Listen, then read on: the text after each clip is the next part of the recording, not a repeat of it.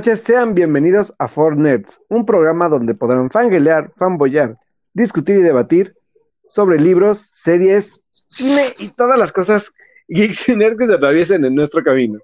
Yo soy Alberto Molina y como cada lunes está conmigo Edith Sánchez que se está riendo porque traté de, ahora sí, decir el intro aprendido, pero me faltó algo, creo. Pero bueno, muy bienvenidos a todos y hola Edith, ¿cómo estás? Digo, te faltó como la mitad del intro.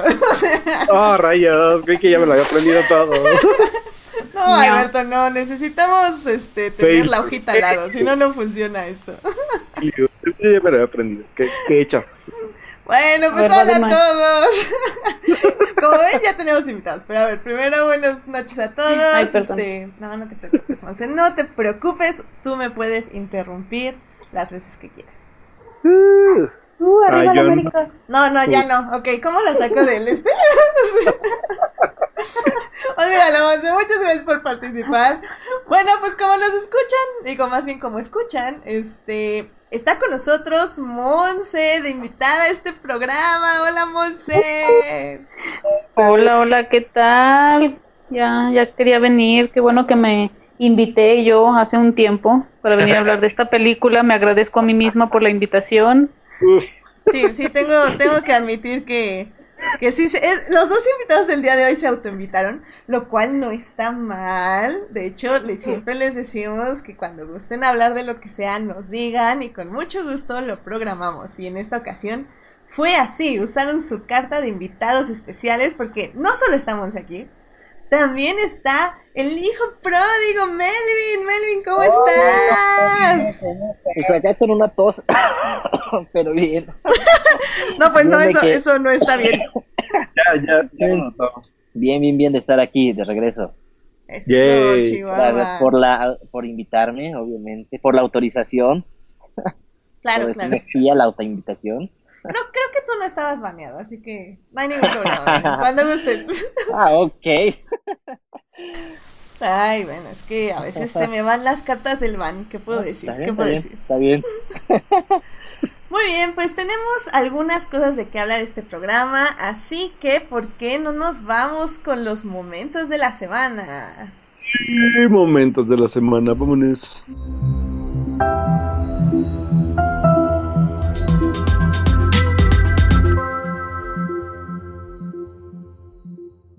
Muy bien, pues a ver, Melvin, ¿cuál fue tu momento de la semana?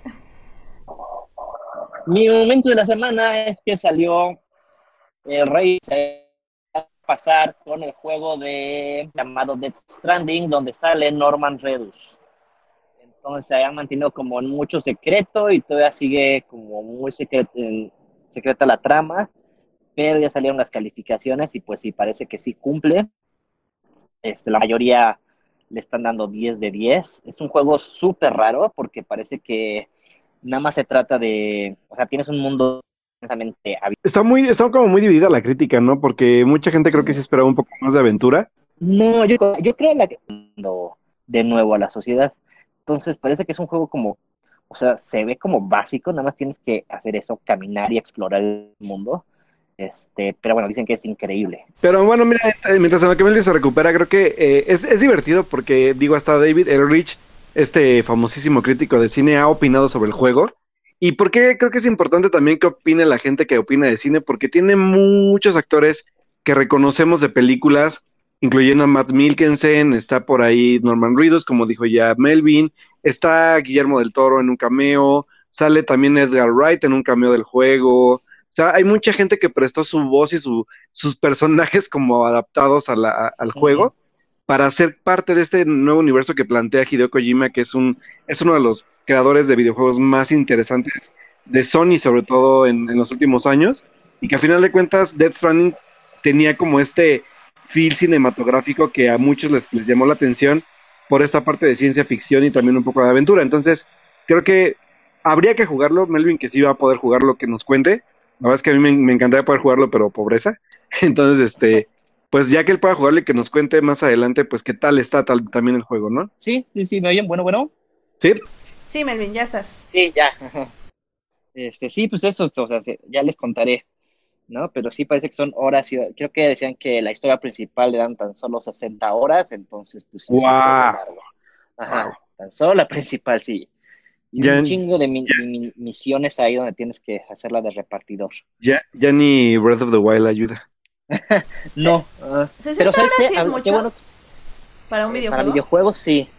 Sí, es mucho. Mm, Y, y qué bueno que dijiste Breath of the Wild, porque creo que la similitud que tiene esto, o sea, no sé, lo revolucionario que tiene esto es que también este juego va a jugar con, o sea, con reinventar la física del lugar, ¿no? O sea, usar los elementos a tu favor y usarlos como no se habían usado antes. mm, genial, interesante. Y se ve bien por el gameplay, se ve bastante interesante el cómo usaron este hiperrealismo de, de gravedad y todo este tipo de cosas. Pues ese es mi momento. Muy bien, muy bien. Excelente, suena excelente. Bueno, para los que gustan de videojuegos, claramente. Así que ya nos tendrás que contar, contar de esto. Muy bien, pues. Claro que sí. Excelente. Muy bien, pues Monse, ¿cuál fue tu momento de la semana?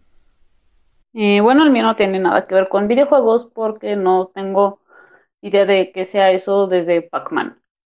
Mi momento de la semana fue algo que de verdad llevaba toda una vida esperando, que era ver a Linda Hamilton como Sarah Connor en la pantalla grande. Y pude, pude ver bueno. Sarah, a otra Sarah Connor que algo como que no existió esa Khaleesi, ¿verdad? Pero la verdad es que este fin de semana fui a ver la nueva película de Terminator, que yo soy súper fan de las dos primeras porque son las únicas que existen, y verla en pantalla grande, así como Sarah Connor, sí fue así como de, o sea, es mi sueño realidad, es lo que vale la pena el boleto, ni siquiera me importa de qué trate la película, yo solo vengo a ver a la gran jefasa que es Sarah y que sigue en modo voy a partir madres y repartir madres, todo lo que yo quiera. Y, y digo, ahorita hablaremos de ella, pero, Ujú. pero la verdad es que Linda Hamilton regresó muy bien a la película, muy bien. Sí, ya Y lo, lo hablaremos. parece que nunca se fue. De hecho. Más bien, exacto. Ujú, sí, exacto. sí, sí. Muy bien, muy bien. Muy bien, pues Alberto, ¿cuál fue tu momento de la semana? Mi momento de la semana. O- ok. Eh, grit- grit- Fangirl. Uh, ah, no, pues la verdad es que después de, creo que fueron casi ocho años de separación, este año, además de que lanzaron su nuevo álbum después de haberse separado por culpa de uno de los malditos hermanos horribles que conforman esta banda, pues señores, regresaron los Jonas Brothers con su disco Happiness Begins y llegaron a México durante seis fechas. En Monterrey primero, después Ciudad de México y después la ciudad de Guadalajara para terminar, pues con este tour que se llama Happiness Begins Tours, donde pues los señores Nick, Joe y Kevin se volvieron a reunir para pues deleitar a los fans de los Jonas Brothers y voy a decirlo, no es guilty pleasure porque los guilty pleasures no existen, así que pues eh, Eso. pues pude asistir pude asistir a la primera a la primera fecha que fue en el Palacio de los Deportes en la Ciudad de México eh, en un concierto pues lleno total. El, el- creo que el segundo, la segunda fecha ya no estuvo, eh, faltó como un poco de lugar en la parte de arriba, pero la primera fecha estuvo atascada totalmente, fue sold out. Y pues se sintió la vibra de, de, chistosamente, yo creí que iba a haber más gente de, de mi edad, como media viejita como yo, pero no, también había mu- muchas chavitas de, o sea, de 16, 17 años que, que supongo que heredaron el gusto también de, ya sea de sus hermanos, incluso de sus mamás. Entonces, pues también había mucha, mucha, mucha adolescente ahí y adolescente también, obviamente. Y pues fue un deleite ver a los, a los hermanos volver al- al- escenario. Ya no tienen la misma energía que antes, aparte de que su escenario es un poco más, más reducido, pero eh, pues fue literalmente un concierto de, de hits, de donde pues solamente tocaron cinco canciones del nuevo disco y los demás fueron puros éxitos de, de sus, de sus otros cuatro discos. Obviamente, pues el primero fue del que más hicieron como barullo, hicieron incluso hasta un, como un tipo popurrí sobre las canciones que los lanzaron a la fama.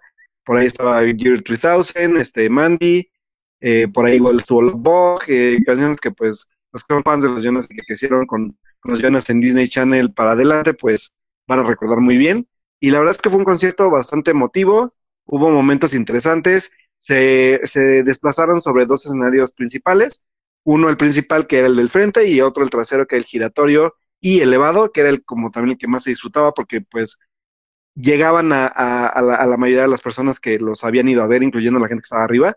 Entonces, pues ahora sí que todo el mundo tuvo un poco de los Jonas Brothers como se pudo. Y fue un gran concierto, duró casi dos horas.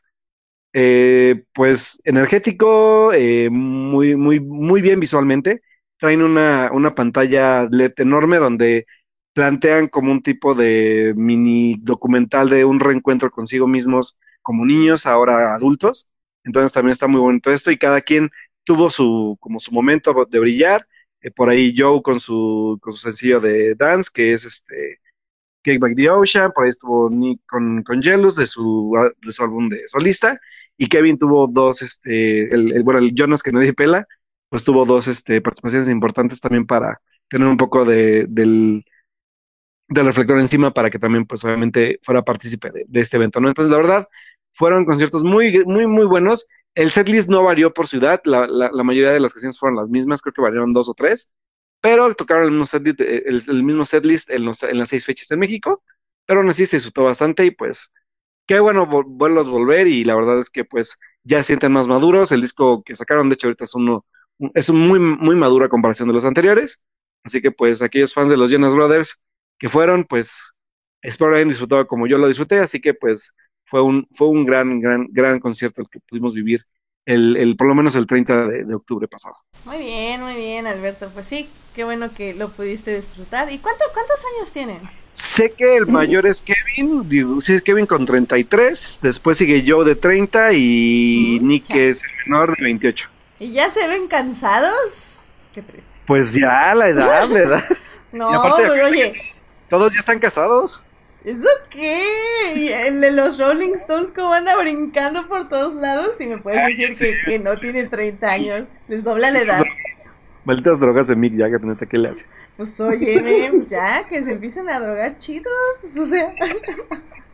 Edith. Digo, por ejemplo, el de Green Day también, mucha energía, oye.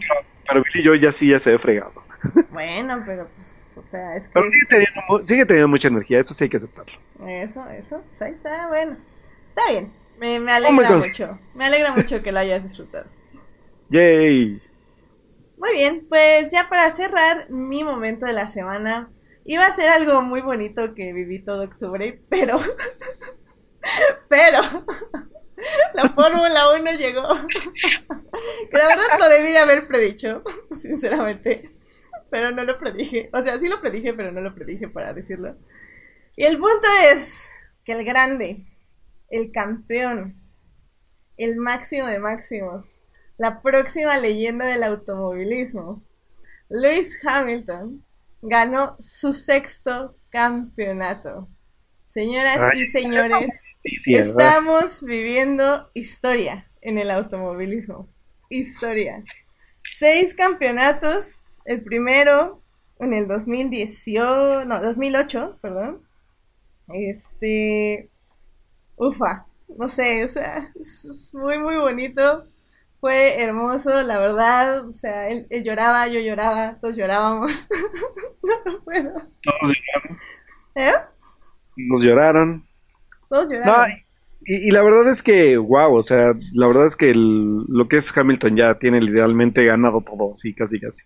No, y, pues él mismo lo dice, o sea, él no va a romper récords en el aspecto de que él no está como pensando es destronar gente, pero literalmente ya lo único que le queda es Schumacher, que tiene siete títulos, y Schumacher es, es una leyenda para, o sea, a mí no me tocó, estaba yo chica cuando Schumacher estaba rompiendo todos los récords, y me parece muy lindo, ¿no? Que, que hay gente, eh, por ejemplo, no sé, mi papá, que tiene a, Schumacher como referencia de leyenda y que ahora gente como yo tiene de referencia de leyenda a un Lewis Hamilton que ha dicho que va a seguir en la Fórmula 1 y que si se le da otro título, pues que mejor.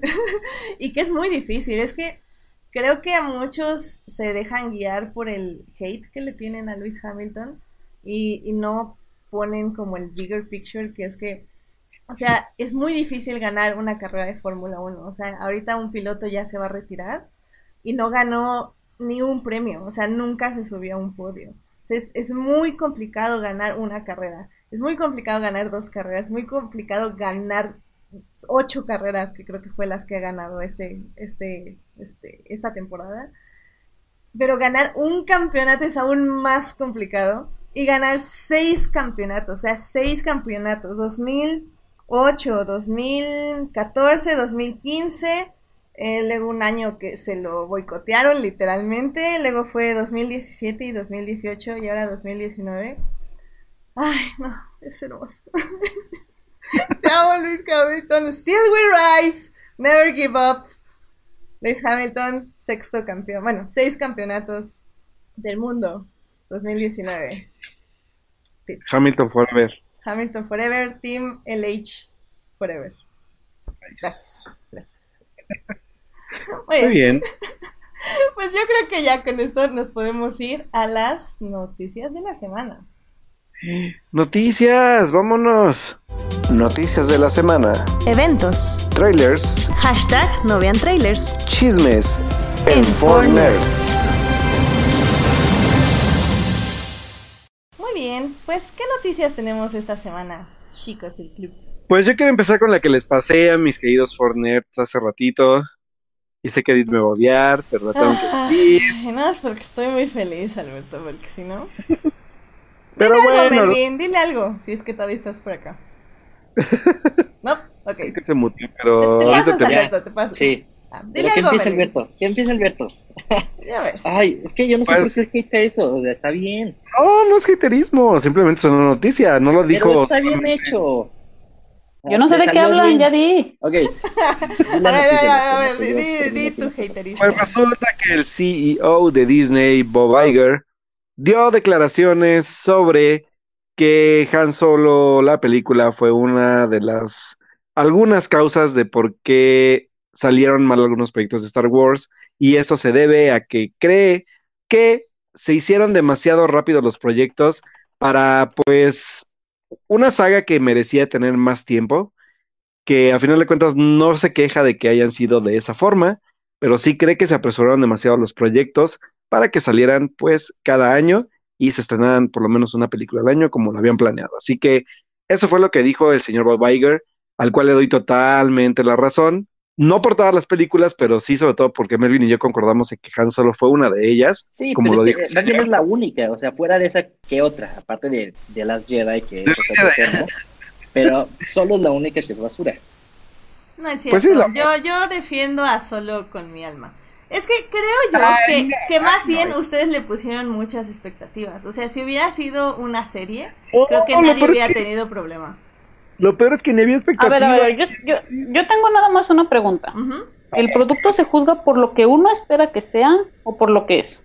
No, por lo que No, si por yo lo lo- que es, por lo que es, definitivamente. ok. O sea, yo creo que por lo que es, yo sí creo que es una buena película. O sea, no, no la pongo así como, ¿sabes? Hasta arriba de todo el top 10 de Star Wars, que de hecho ni siquiera creo que llega a top 10. Pero no creo que sea una pérdida de tiempo como, no sé, animales fantásticos, ¿sabes? O sea, para nada. Ok, no, pero entonces ¿a qué crees que se re- a cuáles crees que se referían? No, estaba mal. Ah, no, pues ahí, ahí sí no sé. O sea, creo que más Exacto, bien ahí, ahí, raro. Ahí se refieren más bien a que perdieron dinero, que digo, hay que checar bien cómo estuvo eso de las ganancias, porque también no creo que solo haya ganado cinco pesos.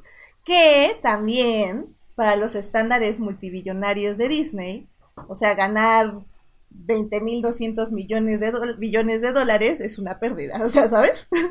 Entonces, No, pero sí tuvo un, un- un récord feo de, de- de todas las películas de Star Wars. O sea, sí fue un mal, un mala recaudación. Creo que fueron como 700 millones, algo así.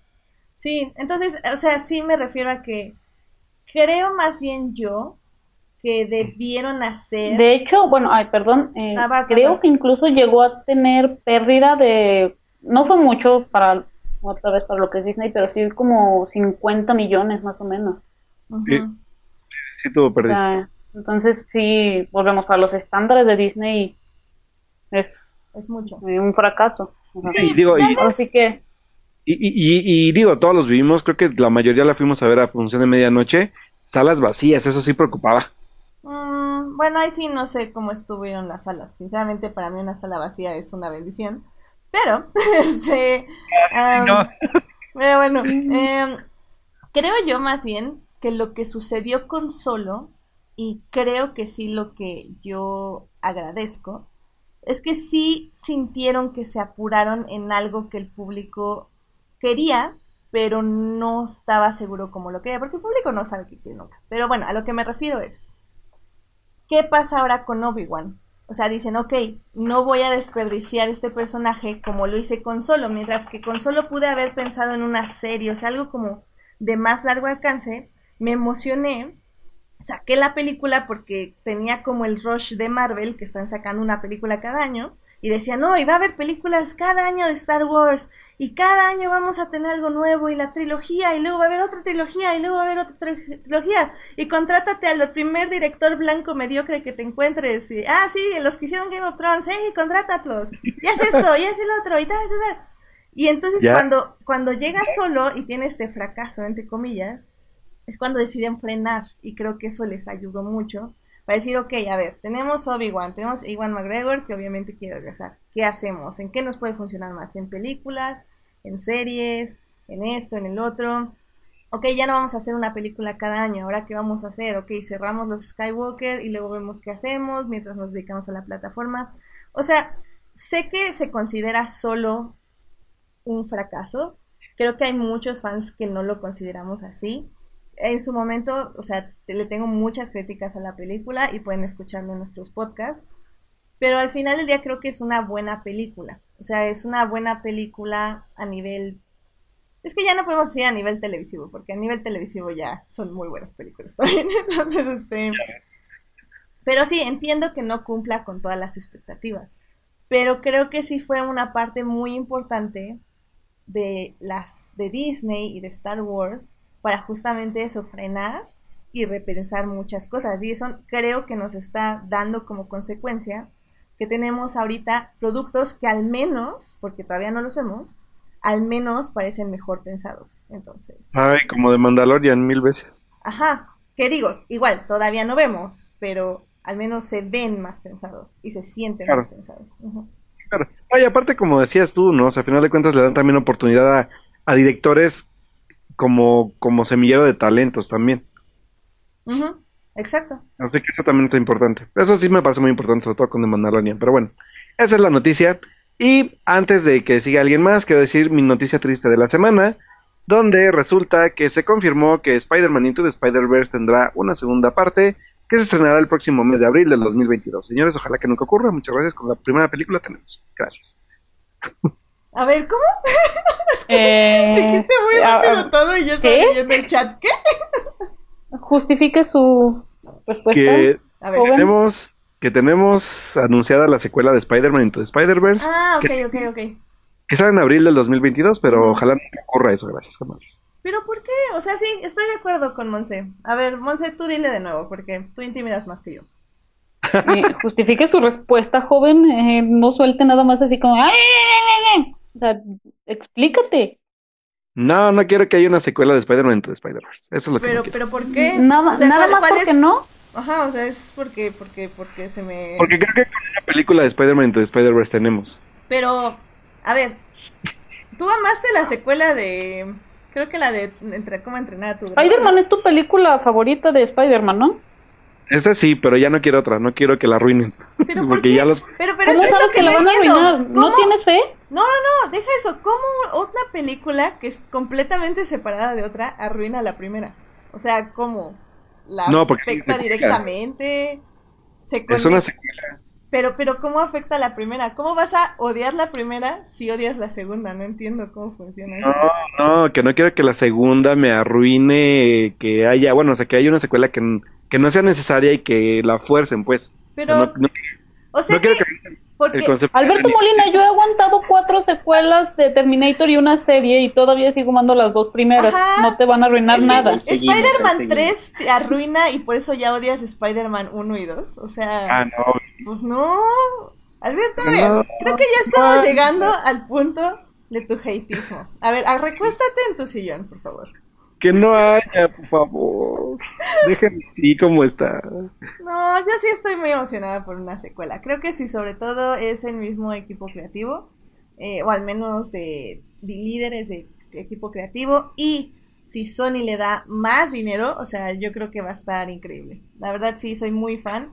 Aparte que se vieron como muy, o sea, la historia es como muy capaz, entonces 100% creo que se puede hacer algo muy interesante. Así que sí, soy team secuela de Spider-Man Into Spider-Verse. Bueno, está bien. Yo no voy a decir nada, pero yo no soy team. Eh, creo que al menos te acompaña contigo, te acompaña Julián en el chat. Bueno, gracias Julián. Pero dice que le da pena, así que no sé exactamente qué significa. Bueno, ya. Siguiente noticia. A ver, Monse, ¿tiene alguna noticia? Eh, bueno, pues el anuncio ya oficial de HBO Max, que ¡Uh! es un competidor más en esta guerra o maratón del streaming, como se le quiera Que le venga quieran decir. Eh, y esto está relacionado con algo que se anunció un día antes, que es que los adorados por todo el mundo de los creadores de Game of Thrones abandonaron la trilogía que tenían planeada con Star Wars. Yes. Sí, no, lo sí. celebramos en vivo el anterior programa. Sí. Sí, fue increíble. Al siguiente día se anuncia que se cancela la precuela de Game of Thrones que se tenía preparada para HBO, está protagonizada por Naomi Watts. Sí, sí, sí. Unas sí, horas sí. después, unas horas después se anuncia eh, con el anuncio de lanzamiento de HBO Max que siempre sí habrá otra, una precuela de Game of Thrones, pero será directamente en HBO Max y será otra historia totalmente diferente, que a mí, la verdad, yo sí tengo hype. En los libros se habla mucho de eso, que es sobre todo, todo el reinado de los Targaryen y todo lo que pasó en estos años con el Rey Loco y cómo llegaron al poder, ¿verdad? Por así decirlo, que pues no. Eh, había incesto por ahí, son medio regios, ¿verdad? Los Targaryen. Entonces, Sí, sí, sí, sí. todo esto pasó en 24 horas. Sí, fue muy interesante. Oye, pero, a ver, tú, Monse, que eres experta en esto. O sea, eres HBO. ¿Cómo sufrieron un poco de lo que estamos justo hablando con solo con Star Wars y Disney?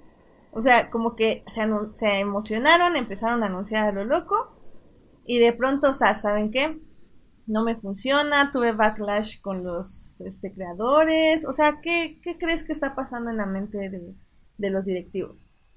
Sí, creo que HBO decía, en Game of Thrones tenemos una mina de oro, podemos explotarla, y pasó la desastrosa octava temporada y dijeron, ah, caray, pero ellos seguían adelante con su plan. ¿Qué pasa? Viene, eh, vienen cambios muy interesantes, que es la compra de AT&T a Time Warner, que tiene, ah, digo, a Warner Media ahora, que tiene a HBO. Ahí hay cambios muy interesantes en todo lo que son los CEO y todo eso. Entonces empiezan a hacer reestructuraciones. ¿Qué pasa? Se cancela una serie que iba a ir a HBO y prefieren apostarle al servicio de streaming. El servicio de streaming va a tener el mismo precio de, de HBO, que HBO es un canal, o sea, para entender la diferencia, HBO Max es el servicio de streaming. que te dicen aquí? Dice, puedes tenerlas eh, cada uno por el mismo precio, ¿por qué quedarte con el canal? Mejor tener el servicio donde vas a poder tener todo. Entonces, por eso se le está apostando. Dicen, si tenemos a, a Game of Thrones, hay que pues seguirlo explotando. A la gente eh, le va a traer, aunque sea por morbo, aunque sea porque de veras son fans, que es lo que está haciendo Disney con Star Wars y con Marvel en su plataforma de Disney Plus. Hmm. Oh, ok, ok. Sí, pues sí. Ay, qué complicado. Ya, ¿qué- ¿Por qué, por qué esta guerra tan sanguinaria de... Es que la verdad es que a veces sí nos quejamos los fans de Star Wars de que no sale absolutamente nada de información, pero creo que es justamente para evitar estas cosas. O sea, ¿qué fregados tienes que decir cómo estás formando el arbolito genealógico? Mejor ya nada más di cuando ya estás literalmente filmándolo. O sea... Pero pues también creo que ponen a prueba a los fans para ver qué tan hypeado se pone. Pero bueno. Sí, pero digo, hay cosas que ya sabes que van a tener. Bueno, eh, Sí, creo que ahí es ya de conocer a, a, tus- a tu mercado, Sí, que es precisamente de lo que hablábamos que pasó con, con Solo. Eh, creían que necesitaban ya una película eh, de Han Solo protagonizada por un actor que era mm, que no era Harrison Ford, ahí sí se sienten como, ah, caray, aquí qué está pasando. Creo que sí tuvo que haber pasado más tiempo para, para lanzar esta película. Sí, o, o por ejemplo, o sea, imagínate que hubieran casteado a otro Obi-Wan, o sea, a otra persona como Obi-Wan. O sea, no manches, es que no estás escuchando a tus fans, para nada. O sea, sería como un error garrafal, o sea, garrafal. Pero Hmm. bueno. Muy bien. Pues a ver qué tal les va ahora con este nuevo servicio y a ver qué tanto ofrecen, como dice Monse, ¿no? O sea, la guerra del streaming sigue tomando giros inesperados. Oye, y por cierto, ya, ya salió la, la plataforma de Apple. Ya. Este, Eh, sí, sí, ya se está. lanzó el viernes oficialmente. Sí, ya la tengo Eh, aquí. Gracias, hermana, por comprar tu celular hace un mes. la tengo gratis un año. Y Wow. ya está, ahorita ya está, ¿no? Este, la de Jennifer Aniston, ¿no? ¿Cómo se llama? Sí, está The Morning Morning, Show, Show. ya están los primeros tres capítulos. Está, sí, Sí. esta serie protagonizada por Jason, Jason Momoa. Está Dickinson, que es la que mejores críticas ha, ha tenido, que es la de Hailey Steinfeld. Es también All Mankind, creo que es esta serie que es, si no me equivoco, de Robert Zemeckis. Y algunas otras, pero la verdad no, no recuerdo. Estas son las, las principales eh, y tienen más series programadas para el próximo año, que serían ya las fuertes, por así decirlo, que serían las de J.J. Abrams, Damien Chazelle, eh, Steven Spielberg, el mismo que criticó a Netflix, ¿verdad? Entonces, Sí. Sí, Pero, sí, sí se va a poner más interesante el próximo año porque eh, con el lanzamiento de Apple como que muchos se, empezaron a burlar porque no recibió las mejores críticas, pero creo que también no nos podemos poner muy exigentes si, si analizamos los primeros productos de cada eh, de cada canal, de cada streaming. Sí, de, Pues sí. de hecho, este, justamente iba a decir eso, porque digo, si tienen la oportunidad de bajar su mes gratis o de que alguien de su familia, literal de su familia en el Apple, o sea, de compartir en familia, este haya comprado algún aparato después del 10 de septiembre. Si compraron algún aparato, computadora, algo de Mac, eh, después del 10 de septiembre tienen un año gratis eh, de esta plataforma. Entonces aprovechenlo. Luego, luego les va a salir, o sea, no tienen que programar nada. Abren el Apple TV y les va a salir así. Luego, luego tienes un año gratis. Así que no hay ningún problema. Em, creo yo que sí es un poco tramposa la aplicación. Y de hecho, sí tuve que hasta decirle a mi mamá varias veces que no pique cualquier cosa y le ponga ya ver.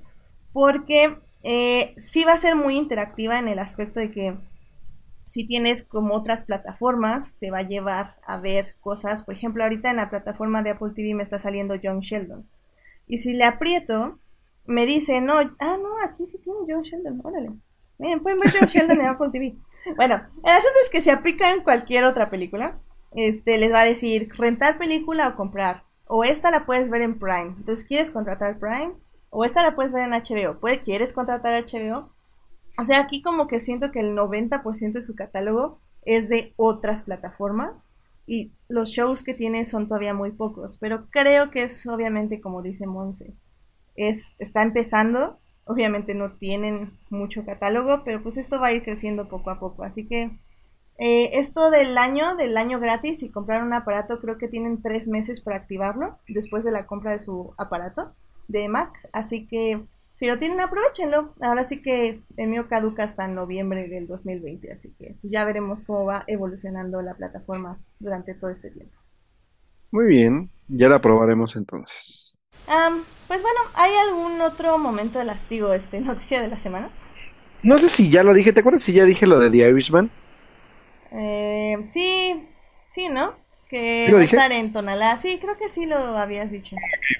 Entonces ya, ya tienen el dato para que oigan el podcast pasado y los invitamos a escucharlo para que le den más, más views. Gracias. Sí, de hecho. Ay, este, Eh, bueno, de, de noviembre la pueden ver en varios cines de eh, todo el país, así que chequen cartelera y bueno, ya es todo. Gracias. Sí, sí, sí, sí. Eh, yo la voy a ver en diciembre. Así que Sí. si Alberto la ve en cines, Si Alberto sí viene a la CDMX, no me avisa, la ve en cines, la puede reseñar. Siempre viene Jueves. acá y nunca avisa. No, sí la voy a ver. Sí llega en Puebla, así que la voy a ver en Puebla ahora. Ay, la vas a ver aquí. Todo el mundo lo sabe. A nadie No, no, no. engañas, Alberto. Juro que me la voy a ver en Puebla. Y si no que me caiga un rayo. Mm, no, pues ya valió. Oh, pues. Bueno, pues. Sí. Recuerden nada más que para ver The Irishman tienen que apartar tres horas y media de su vida, ¿eh? Ahí les advierto. ¿no? Ay, o sea, Alberto, a ver, yo no entiendo a la gente que se queja de tres horas de mi vida. O sea, No, no como digo, si no los viera sentándose en su sala a ver cuatro capítulos de Jack Ryan seguidos. O sea, no macho. Eh, arróbame, cobarde. Exacto. Bueno, yo ya advertencia, sobre advertencia no hay engaño. Ok. Porque recuerden que no es cine de Marvel, entonces, pues a Scorsese no le gusta eso. Netflix tampoco es cine, según Christopher Nolan, ni Steven Spielberg. ¿no? Ah, ya nada de cine. Yo por eso voy a ver este The Irishman como Scorsese quiso que la viera. Reestrenen En casa. Mamma Mía, Here We Go Again, cobardes. Sí, por favor, maldito. Que la tengo que ver todavía, no la he visto. La. Oh, Por favor, para que aprendas de cine. Ah, no, bueno. y no está bien, seas Monse, está bien. cinéfila, entre comillas. Ok, ok. Muy bien, bueno, pues vámonos a series, porque Alberto les quiere contar de algo rápidamente y ya nos vamos con nuestras películas de la semana. Seguramente Monse también me va a ayudar, así que venga. Excelente, vámonos. Series, Televisión streaming, en for Nerds. Pues bueno, Alberto, dinos de qué nos quieres hablar. Pues señores y señores, se estrenó eh, pues ya hace una semana y media la nueva serie de Amazon Prime que se titula Modern Love y que está dirigida la mayoría de ella por el director John Carney, director de esa obra maestra llamada Sing Street, eh, también Once y eh, Begin Again. Así que si no han visto alguna de estas películas, pues tienen que verlas, sobre todo Sing Street, así que ya están advertidos. Pero bueno, ¿de qué va Modern Love? Modern Love es una serie que se basa en eh, tanto un podcast como eh, una columna que hace el New York Times sobre historias que les envía la gente de Nueva York, sobre sus historias de amor peculiares y de cómo se desarrollaron para que pues ellos pudieran vivirlas y qué aprendizaje les dejó. La serie consta de ocho capítulos de media hora cada uno, donde protagonizan varios artistas importantes. Por ahí está Anne Hathaway, por ahí está Tina Fey, por ahí también tenemos al hay el protagonista de Slumdog Millionaire, que se me fue el nombre ahorita. Tenemos también por ahí Dev este, Patel. Patel, muchas gracias. Tenemos también este a Sofía Botella. Ah, Tenemos a, a muchos, John Gallagher muchos Jr. Gallagher Jr. Tenemos a muchos, muchos artistas importantes en cada episodio. Y pues bueno, de cada, no, no les voy a como arruinar los episodios para que sí la vean, porque es una serie que es muy rápida. De hecho, la pueden ver en un día. O sea, es muy, muy, muy, muy digerible. Pero también es una serie que es muy como, como muy happy, muy, muy poco arriesgada también en el aspecto de, de, de los temas que toca, porque son temas que sí a lo mejor hablan un poco de diversidad, hablan un poco de la forma en que puede ver el amor cada personaje dependiendo de la historia, pero nunca se sienten como arriesgados o de, ay, va a pasar algo. Son predecibles, son a veces hasta como demasiado melodramáticos o románticas en el exceso de caer en lo cursi, pero sí tienen como detalles importantes. Sobre todo creo que para mí de los episodios más importantes es, el último y el episodio de Anne Hathaway que tocan un poco los temas de enfermedades mentales y de cómo tiene que lidiar pues una persona con ello para poder enamorarse. Entonces, eh, sobre todo la parte de, de la, de la parte creativa de John Carney, la visión que tiene que es un poco también apegada a esta como, como cámara realista, donde no, no, no usa muchos recursos como visuales, sino más bien es como ponerte en un set y desarrollar tu historia tal cual, como lo ha hecho en todas sus demás películas, que tienen como este estilo como hasta incluso documental, que para mí John Carney tiene como un feel visual como el de, por lo menos, el de Woody Allen en, el- en ese aspecto, que es como muy, muy callejero. O sea, las historias se desarrollan en el entorno y son parte de, de, de, de este tipo de historias. Y la verdad es que, la, o sea, creo que va- son como pocas las que para mí son rescatables, pero a final de cuentas sí sobresalen sobre todo por la parte de el elenco que lo conforma. Por ejemplo, el de Anne Hathaway, si no hubiera sido Anne Hathaway, no sé si hubiera sido tan, tan, este, tan funcional como lo, como lo fuera si, si la tuviera ella como actriz, ¿no? Igual el de Tina Fey o también el de el de el último episodio de que es de una pareja de, de, de, de adultos mayores que se enamoran, pues también los actores son muy buenos. Entonces, no sé, Monse, si ya la viste. Eh, por supuesto, yo soy fan de, del podcast, la verdad me gusta mucho y la serie la verdad me, me sorprendió porque empecé a leer críticas de que era muy mala y no sé cuánto y yo como fan de la comedia romántica empecé a sentir miedo, pero la vi y dije, o, o soy muy pasalona o estoy en modo happy de que no quiero ver otras, de que ya estoy viendo tantas series deprimentes que vengo y veo una en la que Anne Hathaway hace un musical, me alegra el día. O sea, no, no quiero ponerme a decir, a ver House of Cards todo el día, quiero ver algo que, que me ponga de buenas. Y creo que esta serie sí toma, toca algunos temas muy eh, importantes, sobre todo el que creo que todo el mundo está alabando, que es el de Anne Hathaway, pero lo hace de una manera bonita, ¿no? Por así decirlo. O sea, sí, a mí me hizo llorar ese capítulo, dije, pobrecita, pero al final te, creo que todo, con todos los capítulos al final te vas con una sonrisa, que es Sí, el, claro. que es el principal objetivo. Sí, y una moraleja pues sencilla, ¿sabes? O sea, creo que es una serie sencilla, a eso me refiero. Creo que pese a todo, lo que sí creo que tiene un poco también es el aspecto de cómo tratar los temas. Por ejemplo, el tema de la pareja homosexual sí es como de, mm, no lo sé si fue como la manera correcta, pero es muy divertida. A final de cuentas creo que es el estilo de John Carney, ¿no? O sea, es como muy relajado, es como dice, a final de cuentas solo busca sacarte como esta happy, happy feel de, de lo que te deje la serie. Y creo que por eso vale muchísimo la pena. Y además que es muy corta, ¿eh? O sea, se te pasa como agua y sir- sirve como para un fin de semana, pues estar en chones, comiendo algo y pues viendo la serie. Sí, o sea, y es una serie que no te va a poner a pensar y analizar, hacer teorías, o sea, es, realmente es una serie feel good, ¿no? Y Así es. obviamente es muy, puede ser irregular como todas las series eh, de antología, o sea, lo vimos el año pasado con The Romanovs, por ejemplo. Entonces, pero sí hay unos capítulos que valen, que valen la pena y la verdad, si te gusta la comedia romántica, pienso que sí te va a gustar el, el género, aunque sí, como dices, no es arriesgada, pero a mí, digo, sí me gustó porque sé que su objetivo principal es dejarte al final con una sonrisa. Sí, y, y me gusta mucho que además de todo este tipo de producción tan sencilla, maneja mucho este, como lo, lo ha hecho siempre John Carney, este, este tipo como de canciones que acompañan al entorno del- de, las, de la historia, que son como muy, muy, muy raunch, muy como, muy, ¿cómo decirlo? Como muy crudas en el aspecto de, de crudas, de, de muy poco producidas y muy, muy callejeras, que el- me da igual incluso como un feel al estilo lo que hace, por ejemplo, con, con Begin Again, Begin ¿no? Again, sí, sí. O sea, es Sí, de hecho muy, también la sentí así. Muy parecido a eso. Sí, yo también. Y, mm, Sí. la verdad, si pueden, eh, el podcast está muy, muy recomendado. Y la serie, como dice Molina, o sea, la pueden ver en un día o pueden ver un capítulo hoy, un capítulo tres días después. O sea, no es una serie que, que te exija mucho, pero sí, yo sí la recomiendo mucho. Sí, la verdad es que digo yo, sí, como dice Monse, si no exigen mucho a una serie y quieren pasársela bien un rato, adelante. Y como les digo, sí, que igual pueden verla un día, un día, un día, o por un día flojera está súper bien. Y te relaja, te diviertes, te comes un- una pizza, unas palomitas y sigues con tu vida. Y también lo que tiene es eso, que igual no son historias que, que digas, "Uta, me movieron muchísimo y me pusieron a reflexionar, pues tampoco, pero sí son muy entretenidas. Eso, eso que ni qué. Y pues ya, eso es todo de la serie. Y pues Sí. que eh, no sé si Edith, o sea, ya esto sí se lo voy a dejar Edith ahora. Si ya vio o quiere hablar de, His Dark Materials, o la vamos a comentar hasta la otra semana. Em, la verdad es que me gustaría ver tres episodios, eh, como siempre les recomiendo, porque hay cosas que me gustaron y hay cosas que no me gustaron. Digo, si quieren las puse en mi Twitter, eh, si quieren checar qué fue. Pero como siempre, la verdad, siempre creo que el feeling de una serie se da a los tres episodios. No sé qué opinas tú, Alberto.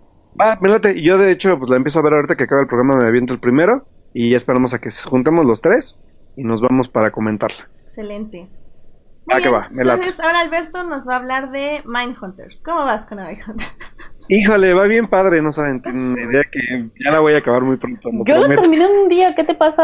Ay, Ya, ya no. ya se voy a acabar, ya no me digan. No, pero lo que sí me gustaría hablar, digo, sé que no la hemos acabado, al menos por mi parte, pero descubrí este fin de semana que no solo Monse y Melvin, sino también, bueno, más bien Monse y Melvin, son fans de Jack Ryan. Oh my god. Oye, ¿Por sí, qué no yo- hablamos de eso? Pues yo no Yo sé qué nunca- no pasó. ¿Cuándo pasó Yo esto? la verdad me sorprendí de ver a tanta gente que viera esa serie. Ajá. Yo nada más empecé a ver, ya está Jack Ryan en Prime Video, ya está Jack Sí, Ryan, ya la subieron.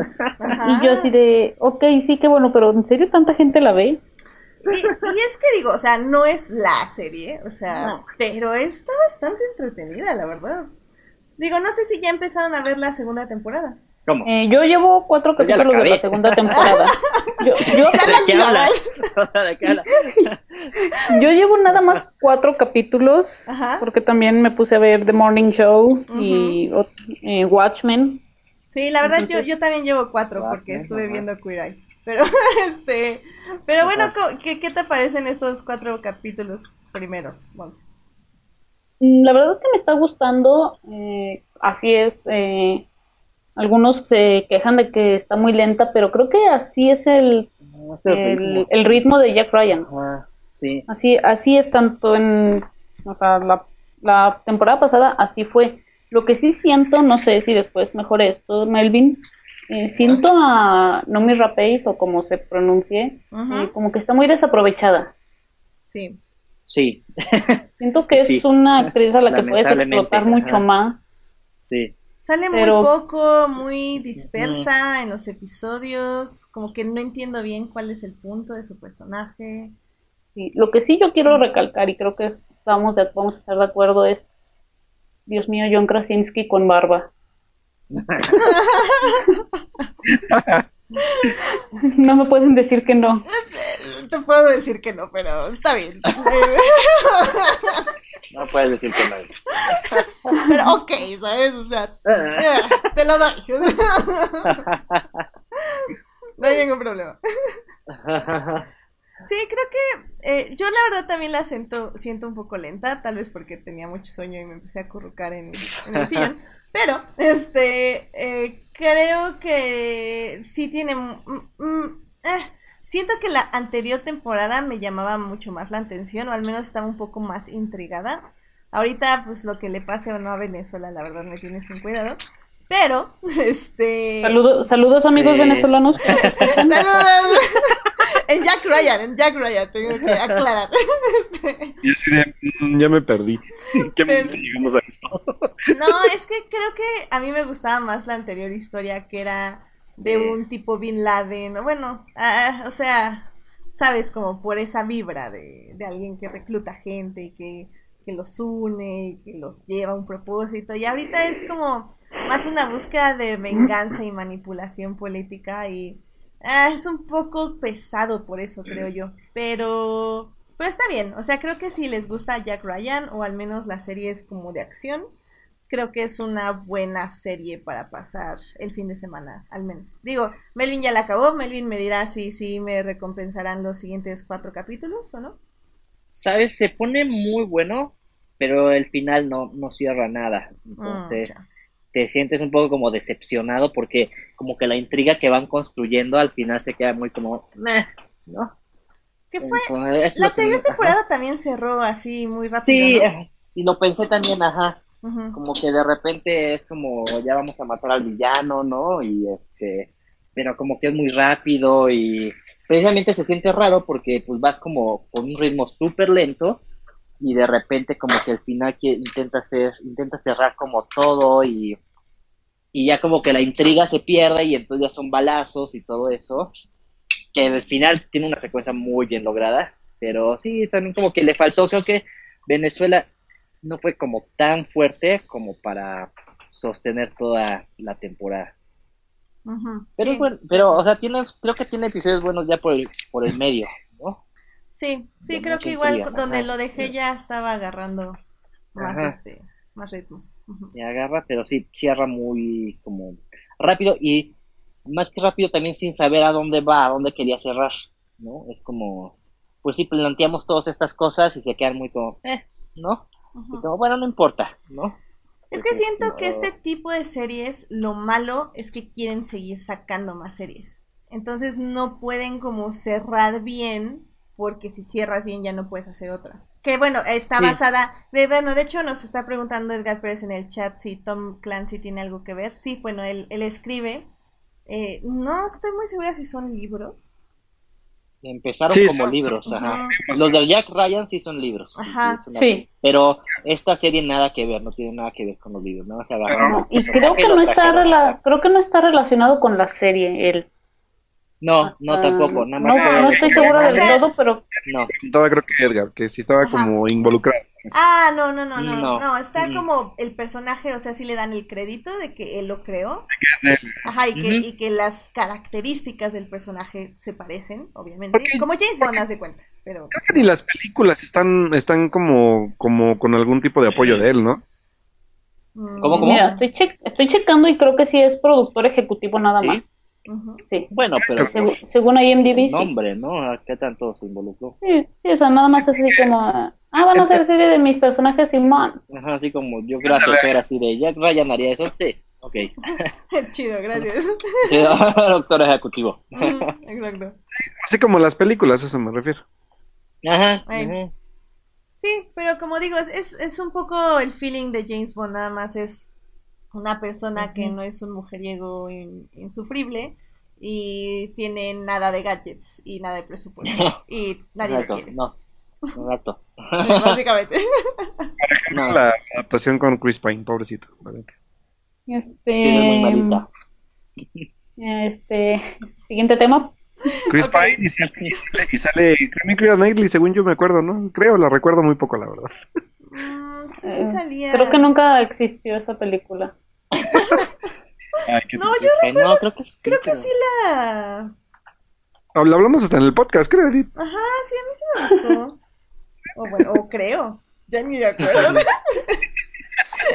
A ver, tengo que escuchar ese podcast de nuevo porque Chale. no estoy muy segura.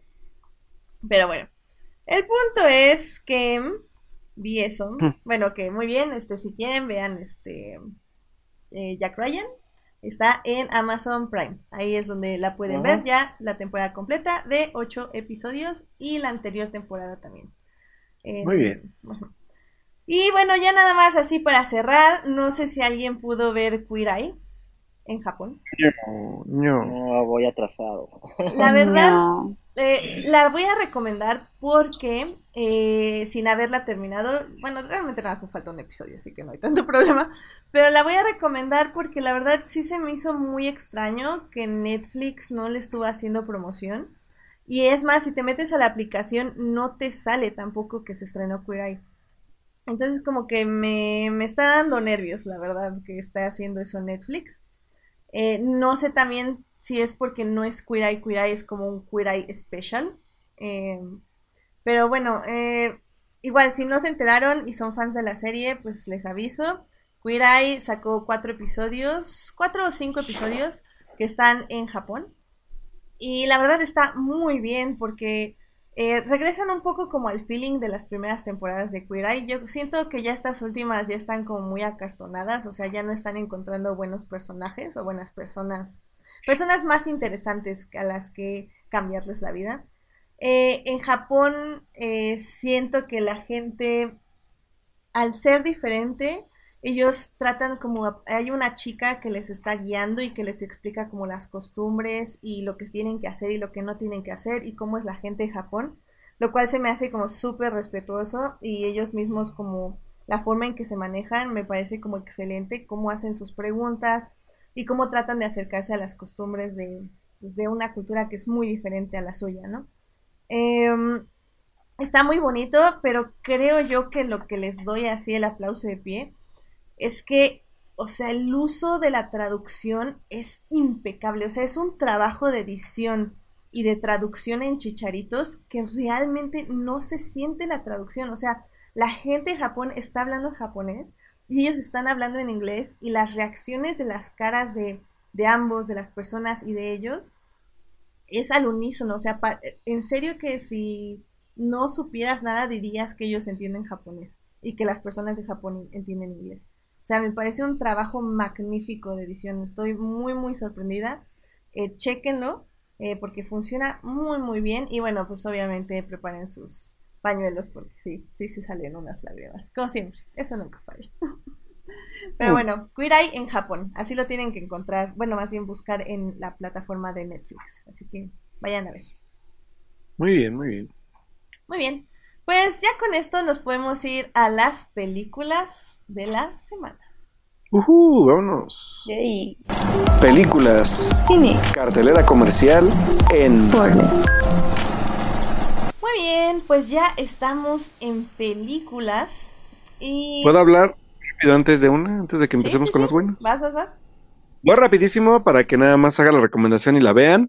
Eh, este fin de semana se estrenó la nueva película de Netflix titulada The King, protagonizada por Timothy Chalamet y dirigida por David Michos, la cual trata pues del príncipe eh, Henry, que es este pues uno Enrique V más bien, que es uno de los reyes más jóvenes de Inglaterra que tuvo que luchar contra eh, Francia para poder unir a su pueblo después de un interesante complot que eh, pues atenta contra su vida.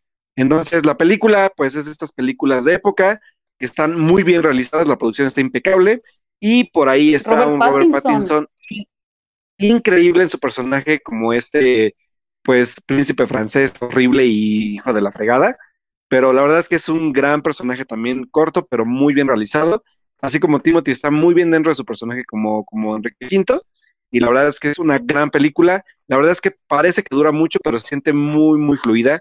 No pesa la duración, está muy bien producida.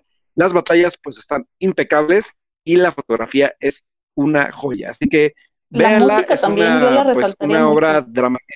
Sí, la música también está muy, muy padre. ¿eh? Y pues, a final de cuentas, nada más decir que es como una reinterpretación un poco shakespeariana de, de, de, pues, de, esos sucesos que, que, pues, sí, en verdad ocurrieron pero pues obviamente está muy bien dramatizada y muy, muy bien adaptada. La verdad es que fue un, una gran sorpresa, la verdad es que yo no esperaba mucho, pero wow, muy, muy buena sorpresa de, Netflix con esta, con esta cinta y que creo que había dividido un poco la opinión cuando se estrenó, no me acuerdo en qué festival, creo que fue en Toronto, pero la verdad es que muy bien la película, muy bien Chalamet, así que pues chequenla, ya está en Netflix y ya la pueden ver.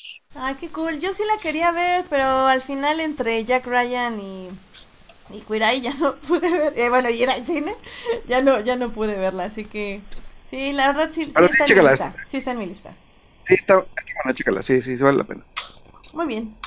Em, pues bueno, eso en Netflix. Eh, pues Alberto, ¿te parece con el permiso de nuestros invitados si nos ponemos, sacamos nuestro té inglés unos minutos y nos ponemos derechos y con vestidos y trajes elegantes por unos minutos? Claro que sí. Porque este fin de semana se estrenó en cines la película de Downton Abbey. Este, Oye, y antes de, antes de decir cualquier cosa, quedé sorprendidísimo con la distribución de la película, ¿eh? Le dieron muchas copias para lo que yo creí que le iban a dar. Está en Ah, sí, aquí no llegó. lados. Ah, bueno. Para variar. Está en muchísimos lados civilizados. Ah, Pachuca llegó, no lo puedo creer. no, aquí, aquí no llegó ni Zombieland, o sea, no, no llegó. Chale. Denle tantito amor, por favor, a Aguascalientes, por favor. por fin. Pero bueno. Pero bueno, ahora sí, se- vas. Sí, bueno, eh, la película de Downton Abbey está dirigida por Michael Enger y está escrita por eh, Julian Fellows, que es quien escribió la serie, porque, para quien no sepa, Downton Abbey fue una serie británica que... Ay, ¿cuántas temporadas tuvo? Según yo son seis temporadas Seis temporadas, efectivamente. y fue del 2010 al 2015. Mm, Oye, ahí se aplica el de Six Season en la movie. ¡Sí! ¿Sí? Uy, claramente, muy bien, Monse. Y muy bien merecido, la verdad. Y muy bien merecido. Em, digo, eh, para quien no sepa de qué iba la serie, es básicamente una familia aristocrática donde está eh, la abuelita, bueno, la abuela que es la gran Maggie Smith, eh, los, el hijo que es el heredero del castillo de Downton Abbey, o bueno, es que no es un castillo, bueno, ¿cómo se le dice? ¿Hacienda? Castillo gigante con miles No, de sí es un, hectáreas a cas- su sí, alrededor. es- sí es un castillo. Hay, hay que, hay que nada más aclarar rapidísimo que eh, se supone que Downton Abbey es un es, es el castillo, pero está rodeado por una campiña que que, que gracias a la, a la, parte aristocrática se mantiene esta villa uh -huh. sobre la parte pues, económica, política y social, y que ellos son pilar de, de que este pueblo coexista.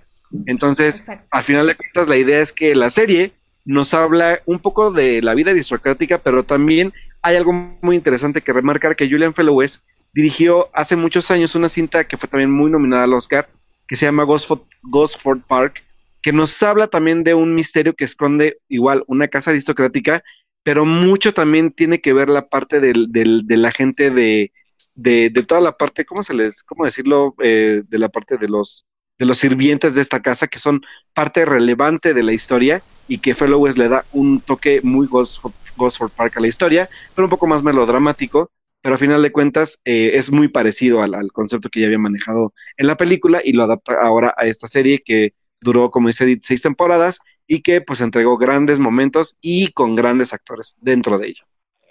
Sí, es que al final del día creo que lo interesante siempre fue eso, fue la dinámica entre aristócratas, que como digo, era el hijo mayor y que tenía tres hijas. Y pues cada hija, pues ya saben, tiene como sus líos este, existenciales, amorosos, etc. Eh, y bueno, y también tienes como a los sirvientes y cuál es la estructura y el funcionamiento de estos.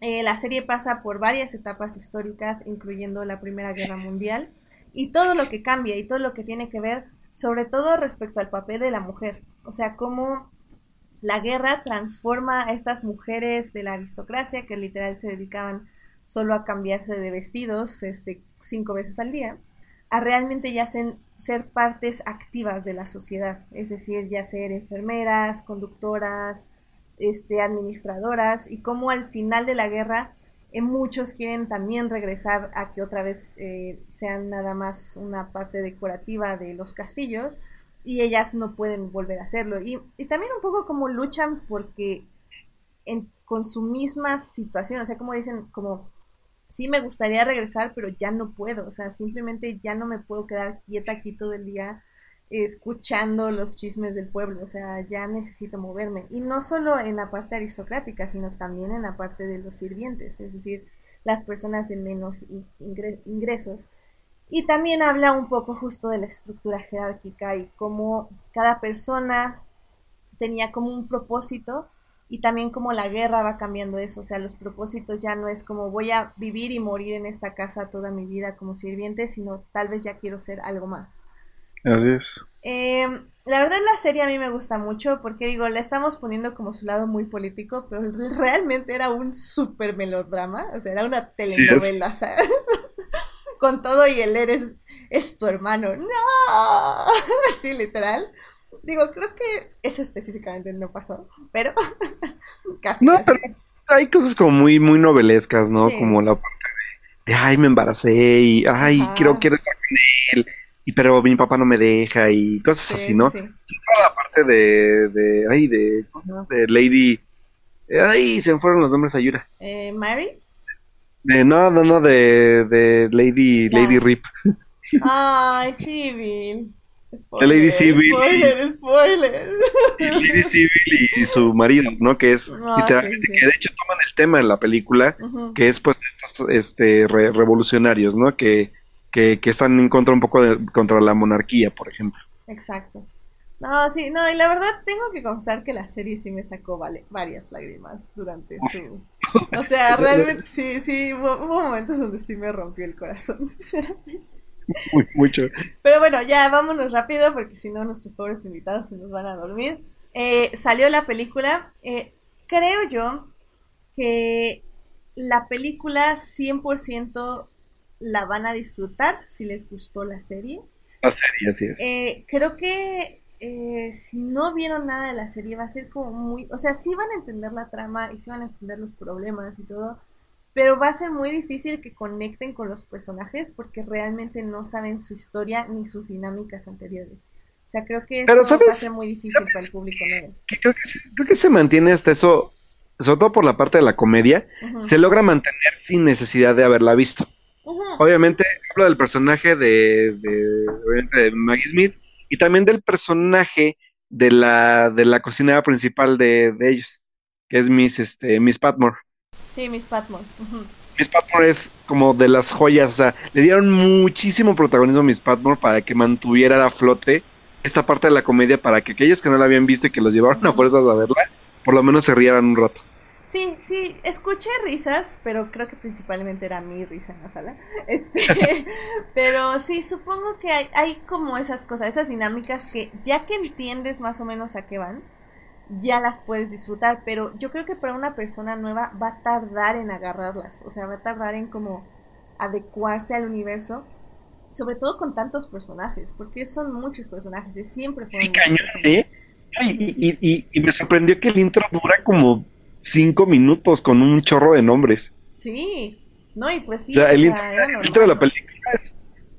Y aparte porque entra la película y antes de que entre el título, entran como 30 nombres. Entonces de, van a meter a todos los personajes aquí, ¿qué pasa, no? Sí, sí, sí, y la verdad, y casi, casi cada uno va a tener una historia, lo cual no hace la película lenta, pero sí la hace pesada, siento yo. Digo, Sí. como, como fan, a mí me encantó que todos tuvieran historia, pero sí creo yo que para alguien más sí es pesado. O sea, era, nos tenía Downton Abbey acostumbrados, como todas las series inglesas, a su episodio de Navidad.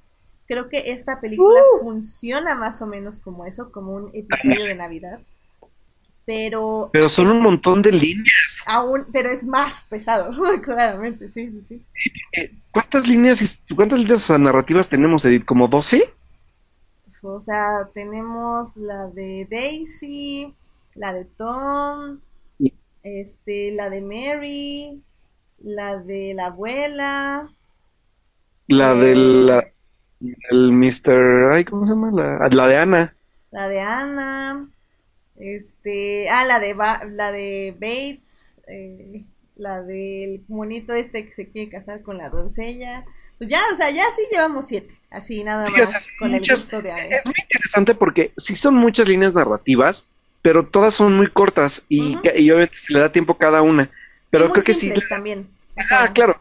Las que creo que sí tienen más peso para mí, que creo que es la de, obviamente, la de Maggie Smith. Y también la de Maggie Smith con la parte de, de con la de Imelda Staunton, por ejemplo, que es un buen personaje. Que de hecho, no me acuerdo, no lo habíamos visto, ¿verdad? Ese es no, nuevo. es nuevo, sí. Y este, en la parte también del personaje de Mary, por ejemplo, como de, de este, de esta lucha como de, de saber si esta vida aristocrática sigue valiendo la Pero, pena, ¿no? pero justamente esa es una de las partes que creo que el público nuevo no entendería, porque nosotros sabemos que la última temporada lucharon mucho porque la vida aristocrática que llevan ya no es económicamente viable. Y eso fue Claro. en la trama de una temporada completa. Y llega Mary ya pensando en esa trama. O sea, si no estás como colocado social, económicamente e históricamente en la película, creo que es muy difícil relacionarte con lo que está pasando ella. Y aparte, sobre todo, porque fueron dos temporadas de esta lucha, ¿no? Sí, sí, sí. Y de justamente decir, ¿sabes qué? Sí voy a sacar adelante Downton Abbey. Claro. Y del por qué, sobre todo porque también es muy sencillo cómo se lo pone Ana, ¿no? O sea, la, la- la reflexión rapidísima de Ana de, de dos minutos en un diálogo es como de, no, no, no lo puedes dejar porque pasa esto y ya. Y porque como de, dependemos de ti, idiota. Sí, y es como de, bueno, está bien, entiendes porque son muchas líneas, pero sí creo que es una, película que, digo, sí, pues, por aquellos que no la han visto, pues sí les va a ser más difícil, pero para el fan va a disfrutar muchísimo la serie, pese, pese a los Sí. problemas que los que ya, ya habíamos platicado. Sí, Tiene bastantes problemas de temáticas, Sí. sobre todo en dos para nosotros. Tú vas tú, Ed. Eh, igual, o sea, ya me quiero ir rápido porque en serio, mil disculpas, Monse y Melvin. este, eh, realmente, eh, Downton Abbey siempre tuvo problemas. Eh, un problema es obviamente la aristocracia, porque pues obviamente son aristócratas, obviamente son sirvientes de aristócratas, van a alabar la aristocracia y la aristocracia en sí tiene un gran problema. Pero bueno, ese creo que no es grave porque al menos entiendes que, que pues es así, o sea, no lo pueden ver de otra forma, al menos de que un personaje externo llegue a, a decirles que la forma en la que viven está mal. Pero en este caso creo que es muy extraño porque ningún personaje dice eso, todos los personajes son felices en la aristocracia y en la servidumbre de la Y en la aristocracia. servidumbre así es. Entonces, Muy bien como de armónica. Ajá, es, es, es Pero- algo que está, pero bueno, no, no se muestra como problema en la película al menos. Pero es muy bueno porque, ¿sabes por qué? Porque tiene el catalizador de los otros sirvientes. Ajá. Pero, Ese es el gran catalizador. pero como que no se forma bien. O sea, ¿qué onda con decirle a la princesa que todo lo que le dices y que ella decida quedarse con su esposo abusador? Que, ok, históricamente es correcto. O sea, eso no, no hay de otra. O sea, es lo que decidió. Pero al final del día es muy problemático y es feo. Y no hay ningún personaje que diga, oye, eso está, that's fucked up, ¿sabes? O sea, ni siquiera las Sí, propias muy- hijas lo dicen y están viendo cómo está sufriendo la, la chava esta. Lo que sí me gusta es que sí existen estas miradas como de cuestionamiento. Ajá. O sea, las hay. Pero, Al final de pero no cuentas dice nada. toma una decisión. Eh, Ah, claro, sí, pero porque también vez- es como calla. Ajá, ta- tal vez como en un capítulo sí se hubiera ahondado el asunto, pero como esta es la película y tiene que tener final feliz, no se ahonda para nada, o sea, no se toca. Claro. Y Ese y del personaje de Barrow. sí, el personaje de Barrow era como... Es un personaje que durante todas las temporadas fue una persona eh, que le gustaba el poder y que le gustaba escalar el poder al, a, a costa de otros, es decir, no le importaba dañar la reputación o la vida emocional o la vida económica de algún otro para conseguir sus metas.